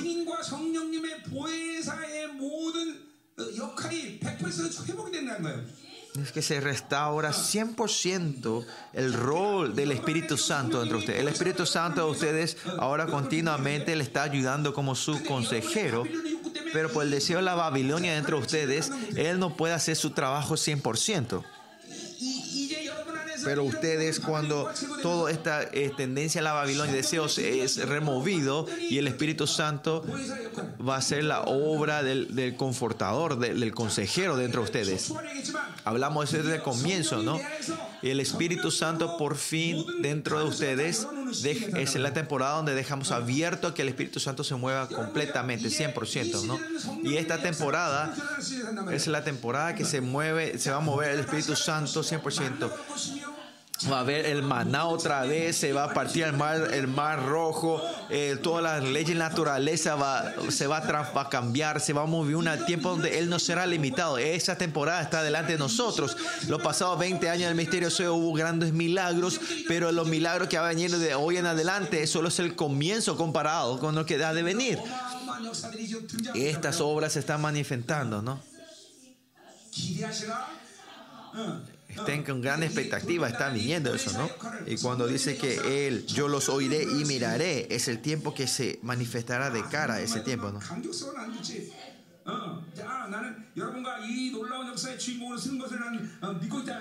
Y yo sé, yo creo, tengo la fe que yo seré protagonista de este tiempo, ¿no? Y seré como a Él, y Él será como la haya verde, dice. ¿Por qué Dios se se, ¿cómo se, cómo se, se, se, representa así como un árbol, como un... Eh,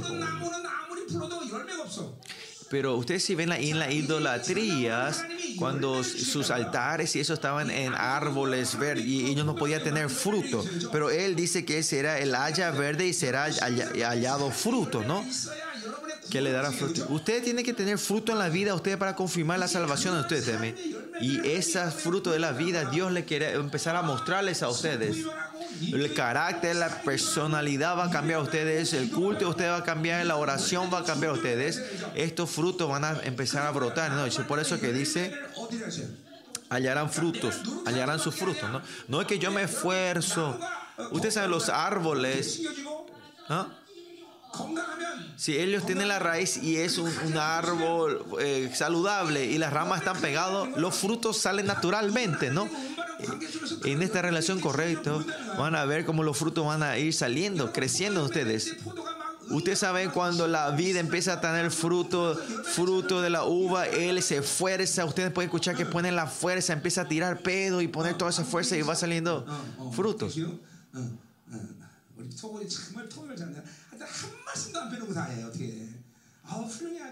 Esta traductora es la mejor, no, no, no, no deja ninguna palabra y traduce todo. ¿no? Enséñame el secreto.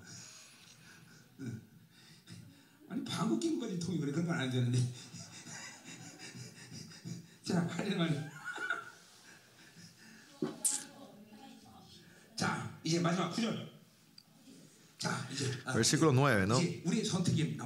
Y ahora nuestra elección. Ahora, ¿qué tenemos? ¿Van a ir camino de la justicia o el camino del pecado? Versículo 9 dice, ¿quién es sabio para que entienda esto? Y prudente para que lo sepa. Por eso miren, claramente en los últimos días los remanentes, para darle la gloria, Dios, ¿qué le da Dios a ellos? Le da entendimiento y prudencia, ¿no? Aleluya. Le da entendimiento y prudencia. ¿Por qué es importante eh, la sabiduría y prudencia? En Efesios 1 vemos, dice que mediante el entendimiento y la inteligencia podemos saber la voluntad de Dios, dicen en Efesios, ¿no? Ahora entender la voluntad de Dios no es tan difícil. Habrá gente para usted que sea difícil, pero los remanentes en los últimos días saber, estamos viendo un tiempo donde tenemos que revelar la voluntad de Dios en estos últimos días, ¿no? Podemos hablar de mucho, pero Amos 3.7 dice que Él no hará nada sin revelar su secreto a sus siervos los profetas, ¿no? Y en esos y después se están levantando esos siervos, pero últimos días ya no hay más secreto con él y empiezan a saber claramente la voluntad de Dios. Por eso más que nada Dios le da sabiduría y revelación a sus hijos.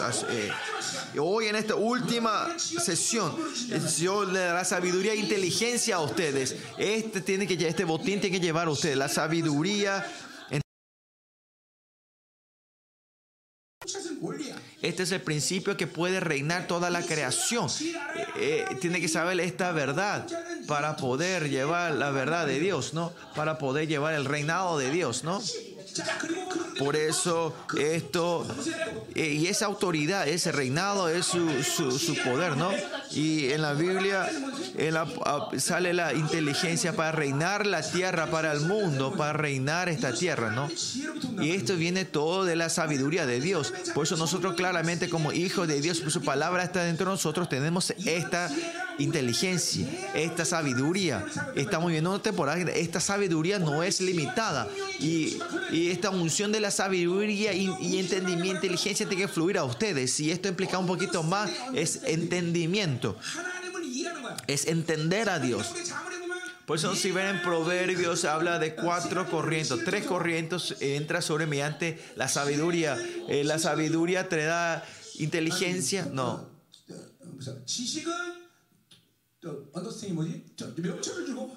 Eh, te da entendimiento, la sabiduría te da entendimiento y entendimiento te da inteligencia y la inteligencia te da autocontrol. Y si tenés eh, sabiduría fluye de esta manera, ¿no?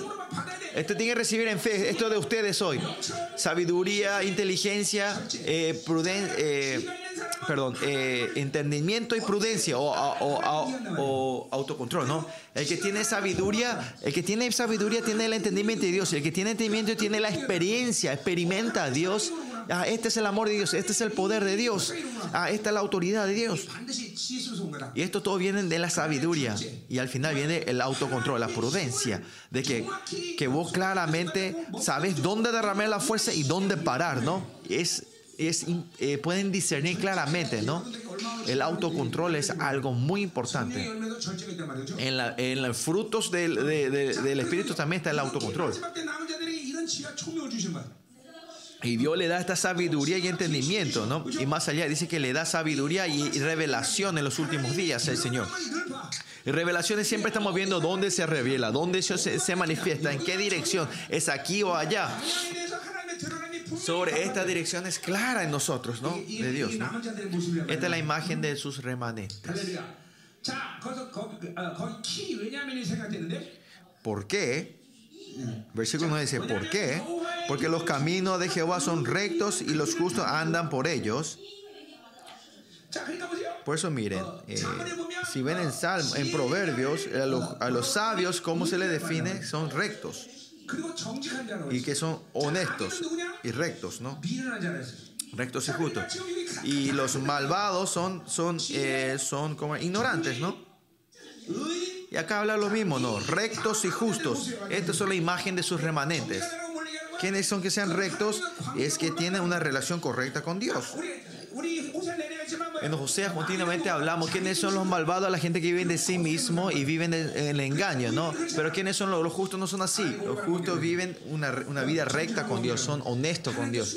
No tienen nada que esconder delante de Dios. Y Dios sabe todo de mí. Y por eso pueden el camino de Dios. No se van de izquierda a derecha. El mundo se esconde, pero la gente, nosotros que tenemos la luz interna, sabemos hacia dónde ir. Amén.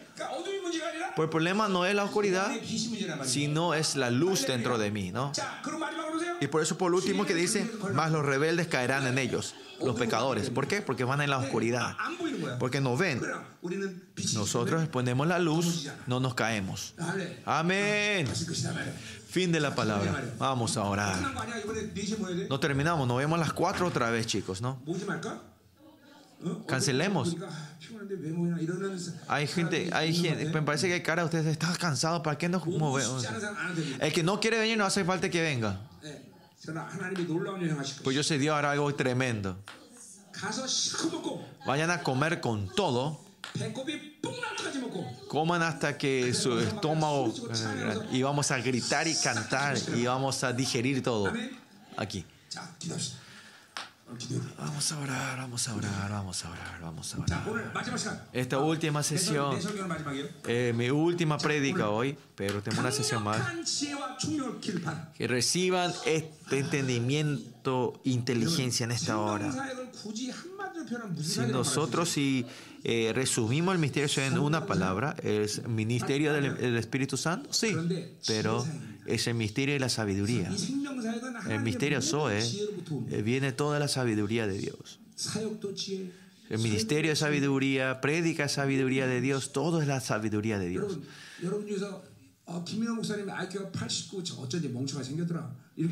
Hay alguien que me dice el pastor tiene intelecto 89, con razón parecía tan tonto él. ¿Hay alguien que puede ser así, David? ¿O usted cuando me ven a mí parezco tonto? Parece de verdad que soy ignorante. De verdad, mi, mi intelecto 89, de verdad. Y ese fue siempre mi complejo de inferioridad, ¿no? Que tenía intelecto 89. porque tenía tanto dolor de este complejo de inferioridad. Yo me iba al zoológico a hablar a los monos. Y le decía, che, monos, vos y yo tenemos el mismo intelecto. ¿Me entendés lo que yo te estoy diciendo? Ahora hablo riéndome, pero en ese tiempo era muy serio para mí, era una cuestión. Pero miren, con la sabiduría de Dios no es así. Se ve cómo el universo se mueve, cómo se mueve el mundo. Y tenemos la autoridad de reinar sobre toda la creación. Y usted tiene que tener esta sabiduría. No, sí o sí tenemos que tener por eso esta sabiduría. Es lo que tiene la palabra, el Espíritu tiene esta, esta, esta revelación. Vivimos como sus remanentes. Y yo sé que esta hora de remanentes ocurrirá en tu vida. Oremos juntos en esta última sesión, Señor. A todos tus jóvenes, Señor, en esta hora. Dale que esta sabiduría fluya sobre tus jóvenes, tus remanentes. a todos los que oran con fe, que esta unción fluya sobre ellos. Estén llenos de esta función, esta unción. Oremos.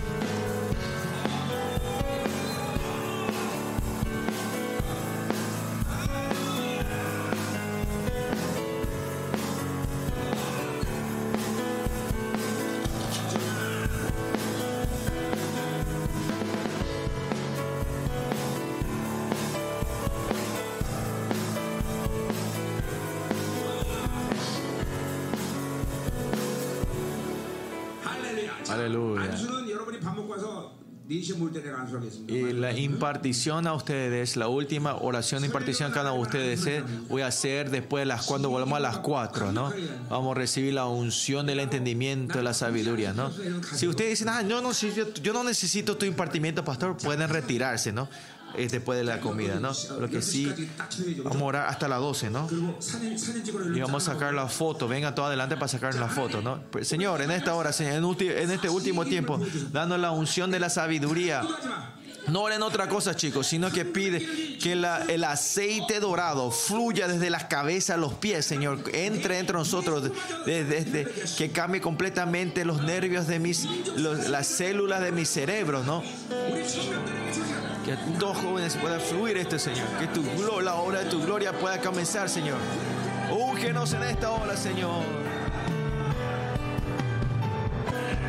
Úngenos, Señor.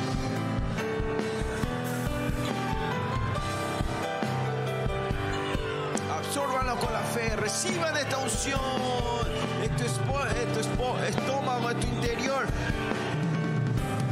Brotará río de agua viva. el río de agua viva de ustedes.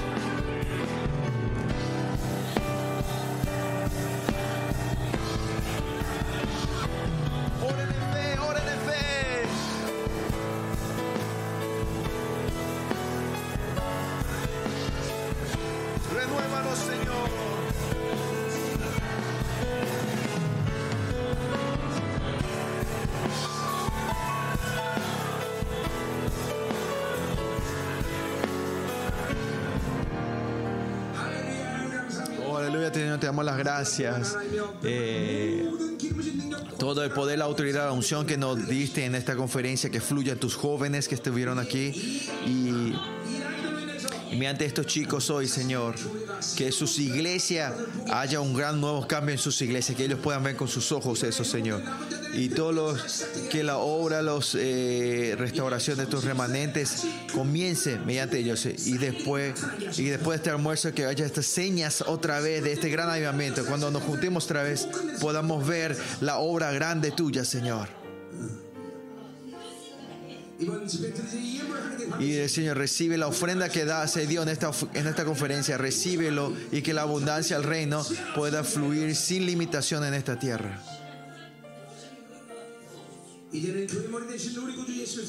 Por la gracia de la cabeza que es la cabeza del Señor Jesucristo y el amor santo de Dios, el consejo y el consuelo del Espíritu Santo a todos los que sueñan y creen la restauración y el avivamiento de sus remanentes en el último día, sobre todo en el método de su vida, en toda su vida, en sus iglesias, en toda la iglesia sobre el misterio hoy, desde hoy en más para siempre. Amén.